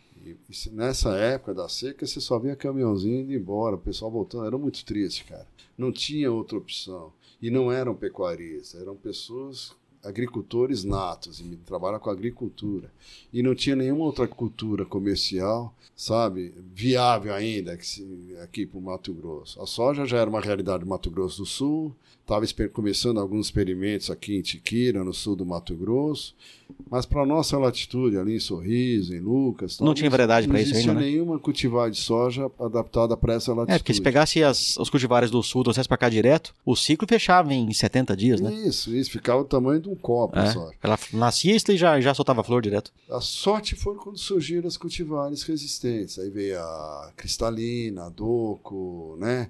A engopa, as engopas. Daí foi esse salto da agricultura. Mas era plantio, eh, preparo convencional. E a gente via aquilo lá, que ficava se plantava soja em novembro, para colher em março, abril, né? E ficava seca inteira gradeando aquilo lá, né? pulverizando o solo, aquela poeira, aquela coisa assim. E depois, quando eu vi as chuvas, era aquela erosão, aquela. Meu, era muito triste de ver aquilo lá. E a gente achava que tinha que fazer uma agricultura diferente. Foi aí que nós fomos atrás, e lia, né? Porque a plantio direto já era uma realidade no, no Paraná. Uhum. Aí eu e um vizinho meu, até o senhor Munifume Matsubara, até faleceu semana passada, era um produtor fantástico, conversava muito com ele. Falou, nós temos que fazer uma agricultura diferente, seu Munifume. Aí que nós fomos atrás do plantio direto. Fizemos as primeiras áreas de plantio direto do Mato Grosso, que eu, que eu saiba, na safra 88. Lógico que não tinha essas cultivares, essas culturas de cobertura que nós temos hoje e tal. Mas você já tinha isso na cabeça? É, Porque não era um conceito tão formalizado ainda, não né? era, não era nada. Nem eu, exatamente, eu estava naquela época, na década de 80 ainda, com a ideia que a gente está aplicando hoje. Uhum. Aí nós começamos a fazer um cultivo mínimo do jeito, jogava um milhetozinho e setembro, outubro. Primeiras chuvas, né? É, passava nivelador, porque só ia plantar em novembro. Daí secava o, o milhete e plantava. em É porque colhia, era uma. Na época plantava variedade de ciclo um pouco mais longo, colhia à tarde, não dava tempo de formar nada, né? Colhia em abril, tempo. já final Colhia da já chuva. na já. seca, É. então não, não dava. Você tinha que deixar em pousinho e, e semeava o milheto lá. No pré-plantio, né? no pré-plantio. Também se plantava só em novembro, então tinha todas as chuvas de final de setembro Uhum, e outubro outubro inteiro, para desenvolver essa cultura de cobertura. Era o que a gente tinha de tecnologia. Depois surgiu o milho safrinha, antecipamos a soja, começamos a plantar cultivares um pouco mais precoces, e já em outubro, para poder plantar o milho em fevereiro. Isso já entrou na, no já a década de de 90. 90, né? Já década de 90. E fizemos isso. Que área? Nessa época, você estava no, no Nacional ainda ou você vivia Não, só da eu fazenda? fiquei no Nacional. Eu comprei a fazenda em 86 e o pessoal insistiu, eu queria sair já do, do Nacional para tocar só a fazenda, mas acabei, me pediram, acabei ficando até 88 o Nacional. Tá, então em 90 você estava só com a fazenda. 90 eu estava só com a fazenda, Vivia dela. só dela. E não era do tamanho que é hoje, era bem menor uma hora. Depois a gente foi comprando os vizinhos. né? Até hoje é uma fazenda média, né? Mas- É, pro padrão Mato Grosso, né? para o padrão Mato Grosso, né? E daí nós já começamos a consociar milho com braquiária, que foi uma revolução. E ficamos assim, com milho, braquiária e soja, depois milho consociado com braquiária ou com crotalária, já era uma coisa assim bacana. Mas mesmo assim começaram a surgir algumas reboleiras de nematóides, final da década de 90. Aí no início dos anos 2000, acho que na safra 99, 2000, bem, nessa, bem no começo do, do século, nós começamos a introduzir o manejo, aí eu introduzi a rotação de cultura. Hoje eu trabalho com 15 espécies de cobertura na fazenda. Você faz a verdadeira agricultura tropical, né? Isso. Aí nós passamos a fazer uma agricultura que respeite né, as características de solo e clima tropical, São 15 espécies? de cobertura são. De cinco famílias diferentes. Esse ano já vou introduzir mais uma espécie, e é assim. A ideia é imitar a natureza, a Uhum. diversidade da Sim. natureza. E isso tem dado muito certo. Eu acho que esse vai ser o novo, o próximo salto produtivo do Mato Grosso, o do Brasil, na verdade. A Com gente, certeza, a gente teve, essa é a revolução, a próxima revolução. a gente teve a Revolução Verde com o uso de fertilizante. Isso, Depois- herbicidas e tal. É, teve a de fertilizante primeiro, depois teve a outra revolução com os usos dos químicos, né? É. De proteção de planta e controle de, É. de herbicida. E a próxima, que ainda tá por vir, não tá longe de ser comum ainda, é a Olha, biológica. É, É, mas- planta, mas usar tá planta no surgindo sistema. por necessidade, sabe? Porque Mas hoje- é uma pena, porque esperar o ladrão entrar para colocar tramela, É, pode fazer É, antes, né? é. Um desafio grande que eu tenho é pegar o produtor que tá plantando soja e milho todo ano e pega, vamos pegar 10%, vamos tirar o milho safrinho. Parabéns, é isso aí. E vamos colocar qualquer outra coisa. É isso aí. O que, que eu fiz? Um quarto da minha área, então fiz todo o planejamento de rotação de cultura. Um quarto da minha área, nós tiramos a soja e plantamos o arroz, sabe? Uma área para produção de sementes de arroz. Então, e vai rotacionando essa área. Uhum. E nas outras áreas tem soja, sempre alguma coisa soja com milho e, e algumas coisas consórcio de plantas de cobertura. Que você não faz milho e faz o consórcio, né? Não faço milho e faço consórcio. E por conta disso você tá na moda, né, Zecão? Como assim? Não, é palestra pra todo lado. Se você não tá na palestra, alguém te cita. Esses É. dias rodou nos grupos aí da, da escola. Ah, é? Alguém te citou em algum lugar aí, É. então Legal, legal. o Zecão tá famoso. Ah, que é gostoso falar, porque a gente tem essa experiência e está dando certo. Uhum. Então, por exemplo, eu gosto muito de falar para produtores, principalmente em regiões novas, onde ainda não tem problemas, como você falou, mas vai ter. Não tem o problema. Tem, o problema já tá lá. Só que tá dando dinheiro do jeito que tá. Tá dando dinheiro. Aí ainda. convence o cara a mudar um Antes trem que dá que dinheiro. coisa- É. é. Eu quero que dê mais dinheiro. É lógico. Então é, é muito é, gratificante, né? Dar essas palestras para produtores. E hoje continua vivendo da fazenda. Sim, sim. É o seu ganha-pão. É. Como é que você faz pra adquirir essas 15 espécies diferentes? Porque não tem um mercado tão formal de sementes. Das 15 espécies, eu planto todas. Você faz seu próprio banco de semente. campinhos pequenos, né? Uhum. A não ser as braquiárias ainda, as forrageiras eu não estou multiplicando, eu compro todo ano. Tá. Mas todas as outras a gente tem campo de semente na fazenda. E tem que ser assim, sabe?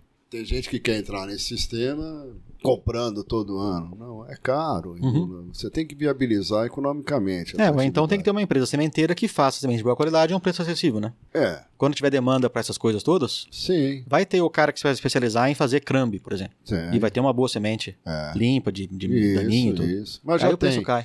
Existem várias empresas já que produzem É. espécies forrageiras. Mas, Didinho, você sabe que dessas plantas de cobertura que nós usamos, várias delas têm mercado econômico, sabe? Tem valor econômico. A gente planta, por exemplo, trigo morisco. Né? Você faz um pão sem glúten com trigo morisco, por exemplo. Isso, sabe? É que nós estamos muito longe ainda. Então, o pessoal um do Paraná exporta trigo morisco para o Japão. O Níger. Das 16 espécies plantadas pelo Zecão, 6 são comerciais: soja, arroz, milho, sorgo, feijão e girassol. E 10 são plantas de cobertura, plantadas solteiras ou em consórcio. Capim coracana, braquiária, milheto, sorgo forrageiro, crotalárias, espectables, ocroleuca e breviflora, trigo morisco, níger e nabo forrageiro. Você continua deixando as coisas para última hora, Zecão? Você não levou um pessoal para uma pousada fantasma pouco tempo atrás? Pô, tem essa também. Aí eu convidei a turma da, da República para. Pra ver, pra ver onça, não foi? É. O que que acontece? Nós temos aqui a, a EMAT, né? E eu chapando chamei o pessoal, aí quem que veio? Então, o Geninho, o Grog, o Sujo, depois chegou o Cancro, mas daí não deu tempo, ele chegou só pra festa da EMAT, não deu pra ir pro Pantanal. Desses quatro, só faltou apresentar a lenda viva Eugênio Lorenzo Capucci, o Geninho, terror dos grupos, sempre atento a um bicho querendo achar alguma coisa. Você o que, bicho? Formado em 79, ex-morador da famosa Capixama. Ele participou com outros colegas do episódio número 7 do Exalcast, o primeiro especial sobre o rugby. Eu falei, ó, bem antes, vamos matar a saudade dos velhos tempos, vamos jogar truco, vamos, vamos contar Uhum. as histórias de República, eu vou levar vocês lá pro Pantanal. Tem um lugar lá no Porto Jofe que tem esses, esses passeios pra você ver as É, onças, safari, pra, safari, é, safari fotográfico, né? fotográfico, lógico. Só que isso aí foi de última hora e as pousadas todas cheias, né? E eu ligava nas pousadas, tem duas, tem uma meia dúzia de pousada lá na Transpantaneira e eu liguei pra todas e não tinha. Falei, cara... E os caras já vinham, tudo certo. Passagem Os caras já vinham, tudo empolgado. E eu, pelo amor de Deus, precisava arrumar um lugar pra dormir. aí o cara falou: ó, tem uma pousada aí, liga pra esse cara. Liguei pro cara, falei: não, tem, tem quarto, tem, vão à vontade. Chegamos lá, na verdade, era pousada que tava fechada há décadas. O cara achou ótimo o cara achou que a oportunidade de tirar o troco, né? Aí descemos lá na casa dele, tava ele e a mulher lá, cozinhando pra gente. Aí foi muito divertido. E daí, falando em Emate, esse ano agora a gente teve o churrasco de 20 anos, né? O vigésimo churrasco. Eu fui ano passado também, no 19. E você tá desde o começo? Eu sou um dos fundadores. Por quê? Quando eu cheguei, eu estava sozinho. Depois a agricultura começou a virar no Mato Grosso e começou a vir exalquiano. Sim. Aí, ah, já na década de 90, assim, meados de 90 para frente, já tínhamos um número razoável de exalquiano, mas tudo espalhado. E também os meios de comunicação não eram tão não bons tinha, ainda, não né? tinha internet, essas coisas que existiam. Sinal não pegava lugar nenhum. Não, né? não, celular, nada, era horrível. Aí um dia, nós fomos almoçar em três e chegamos a conversando. Falei, pô, nós temos que fazer uma associação dos exalquianos. Porque nós temos que receber essa bichada que tá vindo para cá. Sabe? Os caras vêm perdido e assim, nós temos que nos ajudar. É tudo exalquiano, vamos, às vezes o cara precisa de um. aju- Ajuda no, no aluguel para valista, ou descobrir alguém, ou um emprego, às vezes o cara não vem empregado, alguma coisa assim. A gente queria ajudar a bichada. E fazer um churrasco anual, que, que era o principal. a festa, né? Mas o, a ideia, a ideia era muito nobre, né? Ela tinha que ter. Pensamos até em ter secretária. pra- Não, e era, era bem E- formal o negócio. Pô, era formal o negócio. Aí fizemos, isso foi em 99. Aí fizemos um primeiro encontro e fizemos um churrasco. Fizemos um churrasco lá na casa do Lazarento. Gilberto De Vito, o Lazarento, da turma de 97, ex-morador da Pau a Pique. Uma república que ele morava aqui em Cuiabá. O Gilberto. É. Que tá no Mato Grosso até hoje, tá em Rondonópolis. Fizemos um churrasco no Lazarento e foi fantástico, né? Cantamos hino, aquela história, e, e tinha gente que eu não conhecia, e pô, ano que vem vai ter outro. De lá pra cá não falou nenhum ano. Só um nós fizemos em, em primavera, mas todos os outros em Cuiabá. É, vai ter, ter mais logística, né? Melhor Tem mais fazer aqui. logística e... Esse ano foram mais de 70. Foram, e teve show do Elvis. Veio o impagável, Elvis. impagável o show do É. Elvis. É, é. Fantástico o show. legal. O Jaca é Bicho fantástico. da- Ralph Udo Dengler, o Jaca, ou também conhecido como o Elvis que Vale, formado em 1986, ex-morador da Jacarepaguá. Jaquelvis, Jaquelvis. bicho da jacaré. Pô, foi fantástico. Doutor. Pra mim é doutor. É pra você, pra mim é bicho, bicho, bicho mesmo. Mas bom, hein? Pra mim é bem doutor. bem. E esse negócio da EMAT foi muito importante, porque agregou os exalquianos e a bichada, que quando vem, fica louca pra encontrar a turma da, do mesmo ano e não sabe onde que eles estão. Então é, é uma alegria, né? Uhum. Não, e foi o estopim pra fazer as outras, né? Eu fiz É. o primeiro churrasco da Ames em 2004 ou 2005, da Associação do Mato Grosso do Sul. Hoje tem vários lugares, tem, Tem. Na, no Tocantins, na Tem Bahia. O oeste da Bahia vai ter o churrasco agora nos próximos dias. Goiás foi agora, esses dias pra trás. E teve o churrasco dos exalquianos na Europa. Teve mais de 50 Que exalquianos no churrasco. numa praia lá na Holanda, é. né? Ah, pensa a loucura, né? Oeste. A EMAT começou assim, acho que lá no Lazarento devia ter o quê? Umas 10 pessoas, né? No máximo. Agora passou de 70? Aliás, o Paturi é fundamental. Ele, ele o Lepra, o Girino. Roberto Mota é o Paturi, da turma de 86, ex-morador da Fazendinha. E Francisco Beduschi Neto, o girino, é nativo, formado em 95. Já o grande corintiano Lepra já foi citado neste episódio. Você é fundador, mas agora você só vai no churrasco. É, eu sou fundador, mas confesso que ultimamente eu deveria participar mais, sabe? Deveria. Não, mas tem a moçada nova pra cuidar, né? É, tem. Né? Bichada tem bastante. Falando em bichada, o que, que você tem pra falar da bichada que tá na escola agora? A bichada que tá ouvindo aqui o programa. Os exalquianos que estão no curso ainda. Tem algum recado pra eles, não? Ah, tem vários, né? Quem faz Exalc, a coisa que mais marca, que vai marcar pro resto da vida, é o período de escola.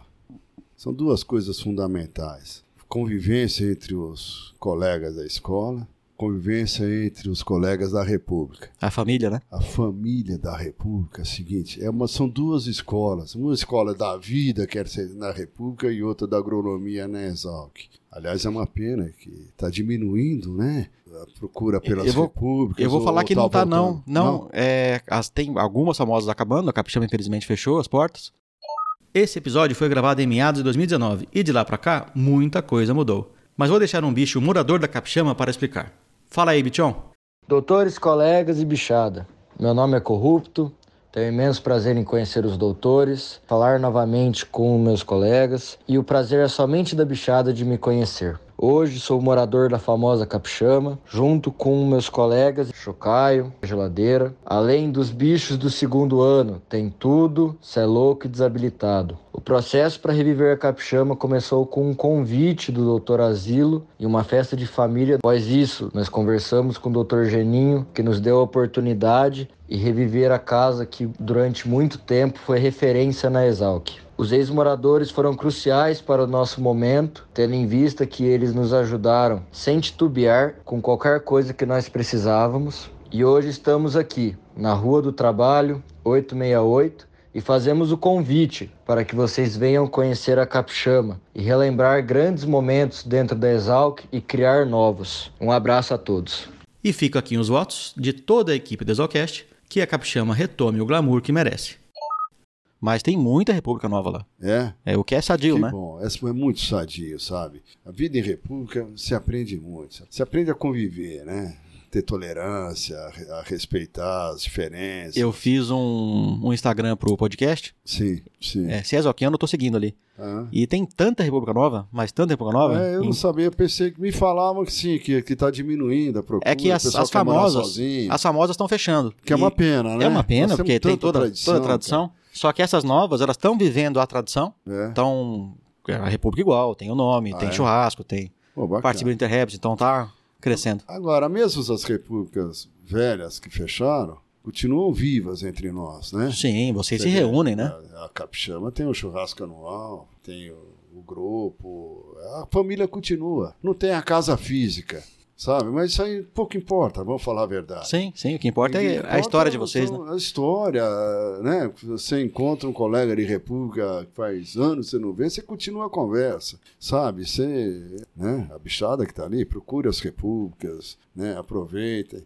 Agora, cuidado para não perder o foco, né? né? Nós temos que sair profissionais e bons profissionais da Exalc. Foi o que o cachorrão falou. Ah, é, fantástico, É, dele. estuda, mas farreia também. Antônio Martelli Filho, doutor cachorrão, formado na turma de 44 e participou do décimo episódio do Exalcast, um dos meus favoritos. Lógico, né? Não É. pode perder a oportunidade de viver a Exalc, né? É. ficar. Tem que, tem que saber estudar e, e aproveitar a convivência, né? Gostou de ter feito agronomia, Zecão? Ah, se eu gostei, a minha vida eu não me enxergo diferente, né? Pudesse voltar, você faria de novo? Ou faria outra coisa? Eu ou nunca faria, pensei em fazer nada diferente. faria direito, medicina, É, que nem nunca, nunca, seus nunca. tios e pais? Eu nunca cogitei outra profissão. Por isso que eu fiquei morrendo de medo do doutor Rainha. Pô, Ainda bem que ele era bom, né? Pô, ainda bem que ele era muito bom, né? Mas o, eu não me vejo, eu acho que a agronomia é uma profissão fantástica. Fantástica. Eu, eu- eu dou muito assim palestra para estudantes de agronomia, que acho para dar uma empolgada neles, né? Quando você fala com paixão do que você gosta, a molecada sai da faculdade com mais gás, né? Então eu, eu sou, acho uma profissão maravilhosa, né? Fantástico. Muito bom. Zecão, muitíssimo obrigado. Foi eu que agradeço, Didi. A gente ficou aqui uma hora e 58 minutos até agora gravando. Edita aí. Foi um prazer falar contigo, Não. cara. Uma alegria, cara. Foi mais pra mim, viu? Confesso que o meu foi maior que o seu. Gostei bastante. Bacana. A última pergunta. Você já tá usando cueca hoje não? Voltou a usar cueca? Você parou? Pô, você continua sem usar? eu não usava. Não usava, eu- né? Mas é- não é assim. Virou brincadeira. Eu falei, eu não vou usar pra ser diferente. Então, o que que acontece? República ninguém tinha cueca, né? Por quê? Como é que a, a- a moça lá ia saber qual que... Você morava em 12? Então era uma caixa de papelão que ficava em cima da, E, da se escada. servia, também era A sua, era né? assim? E ela lavava, enrolava aquilo lá e jogava tudo lá. A, minha, um- a minha regra pessoal é se me servia, também era meu. É, então. Essa era a minha regra República pessoal. é assim. Mas daí eu comecei ah, de brincadeira e ficou. né? Hoje você usa. assim, normal. Beleza, Zecão. Ô, grande Valeu, abraço. obrigado. Satisfação, cara. Me diverti muito. Eu acho fantástico esse trabalho que você está fazendo. Eu escuto sempre que você está alimentando o espírito exalquiano. O cara está em outro país, longe daqui, sozinho, ele está escutando as histórias que nós estamos aqui conversando das repúblicas, das festas, e está relembrando as histórias dele. Isso é alimentar a alma, o espírito, a vida do exalquiano. Aí não tem preço. Parabéns pelo seu trabalho. Não vai fazer chorar agora, né, Zecão? Não Chora chorei aí, até pode agora. chorar. Não, é fantástico o que você está fazendo. Você não, você não, é, acho que nem você consegue mensurar a importância disso daí. É coisa assim que espetacular, espetacular. É, eu sinto isso na hora, na hora que eu faço entrevista, porque eu me emociono e, e aprendo tanto com, com as histórias. Eu sou apaixonado pela escola. Né? E daí, se eu tô sentindo isso na hora que eu tô ouvindo, imagino quem tá na estrada, Então, sozinho, né? Então, é muito gostoso escutar essas, esse bate-papo. E eu acho essa mídia fantástica, ela é uma ferramenta ótima para quem tá fazendo alguma atividade por aí e que consegue ouvir também, né? Enquanto tá fazendo. O Estercada mandou um áudio Ah, dizendo: Fala, Dindim, beleza? Como é que estão as coisas por aí? Cara, só tô te mandando mensagem pra falar que acabaram os seus episódios de Exalcast, mas não acabou as estradas nesse Mato Grosso. Caramba, como é gostoso ouvir essas histórias antigas. Parabéns pelo trabalho e eu espero que você continue, porque já tô sentindo falta já. Falou, um abraço, até mais. Mas tem muita ter que fazer estrada. duas horas. Tem muita estrada pela frente aqui ainda. E daí, por conta disso, eu não me preocupo mais com o tempo. O Não, tempo que dura a não, entrevista. Eu acho que é divertido, né? Escutar. Bacana. Parabéns, ô Didi. Obrigado, Zé. Fantástico esse teu trabalho. Muito obrigado. É uma alegria escutar isso.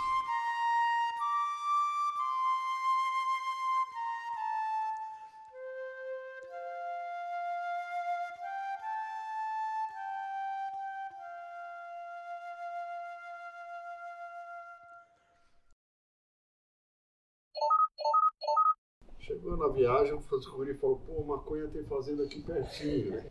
Vamos descobrir onde que é a fazenda do maconha. Aí nós dormimos no Potaporã e pegamos uma estradinha de terra, de vida de país, e ali é cheio de exército, né? Tinha as barreiras e tal. Eu tava dirigindo o carro, aí o pessoal do exército parou, tal, revistaram, aquelas coisas do exército. Vocês estão indo pra onde? Eu falei, pô, nós estamos na fazenda maconha.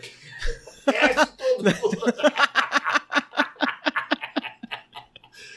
Tanto nome de falar. Deus, É o apelido do cara, desce todo mundo. Não achou nada. Falou, Pô, pode ir embora. Quase fomos presos por causa do apelido da escola.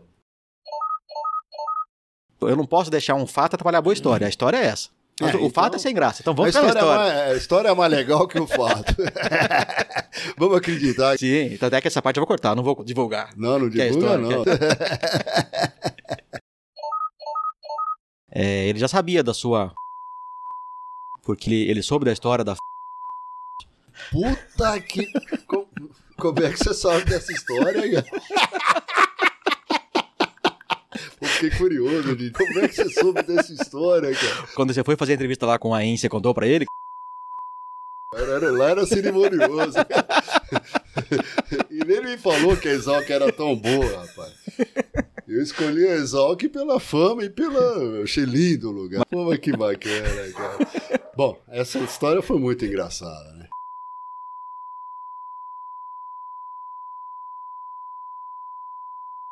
Existe uma república que, se fosse uma flor, seria um flamboyant, e se fosse um céu, seria de brigadeiro. Lá tem azul e vermelho. Tem uns marcianos e outros de Plutão. Gente que usa chinelo, gente que usa botina, gente que nem gente é, tipo uns cachorros. Pretinha, Dorfo e tantos outros. Lá tinha gente e gente também. Exóticos, euróticos, agricolões e todas as suas derivações. Lá teve banheiro preto, terracinho mágico, polo norte, quarto de quatro. Teve truco, dudo, bichocross, recepção dos bichos, churrasco dos ex, churrasco dos pais, fantesão, reunião, conquistas e decepções. Hoje gostaria de fazer uma homenagem singela. Juntar duas coisas especiais que guardo no meu coração. Um hino. Na verdade, o hino. Tão festejado pelos capixamanos, e um ritmo, o forró. Para alguns, quem sabe, lembrarem dos forrós da capixama, que como o botecalque marcou época na cultura exalquiana. Exalque, capixama, te amo.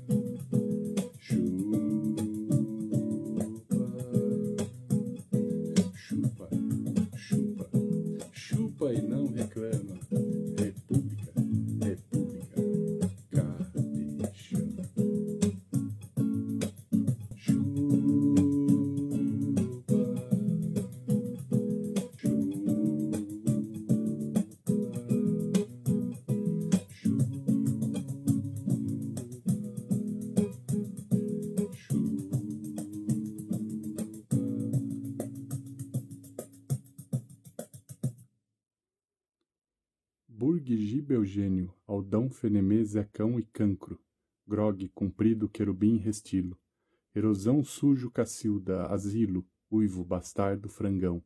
Cavalo, pestano, choró, biola, jumento, fifi, fedido, falcão, pedágio, casão, ócio, xará, fiofó, urtigão. Tá branco, tá limpo, galo cego, bibelô, chicretinho, toshiba, puleiro, rabino, preguiça e detonado, passivo e clodô. Tem uns bichos também, mas não vou falar nome de bicho, né? Não. Bichada, se vocês quiserem fazer uma homenagem a Capixama, vocês falam o nome do doutor e falam o seu também. Não vou falar nome de bicho.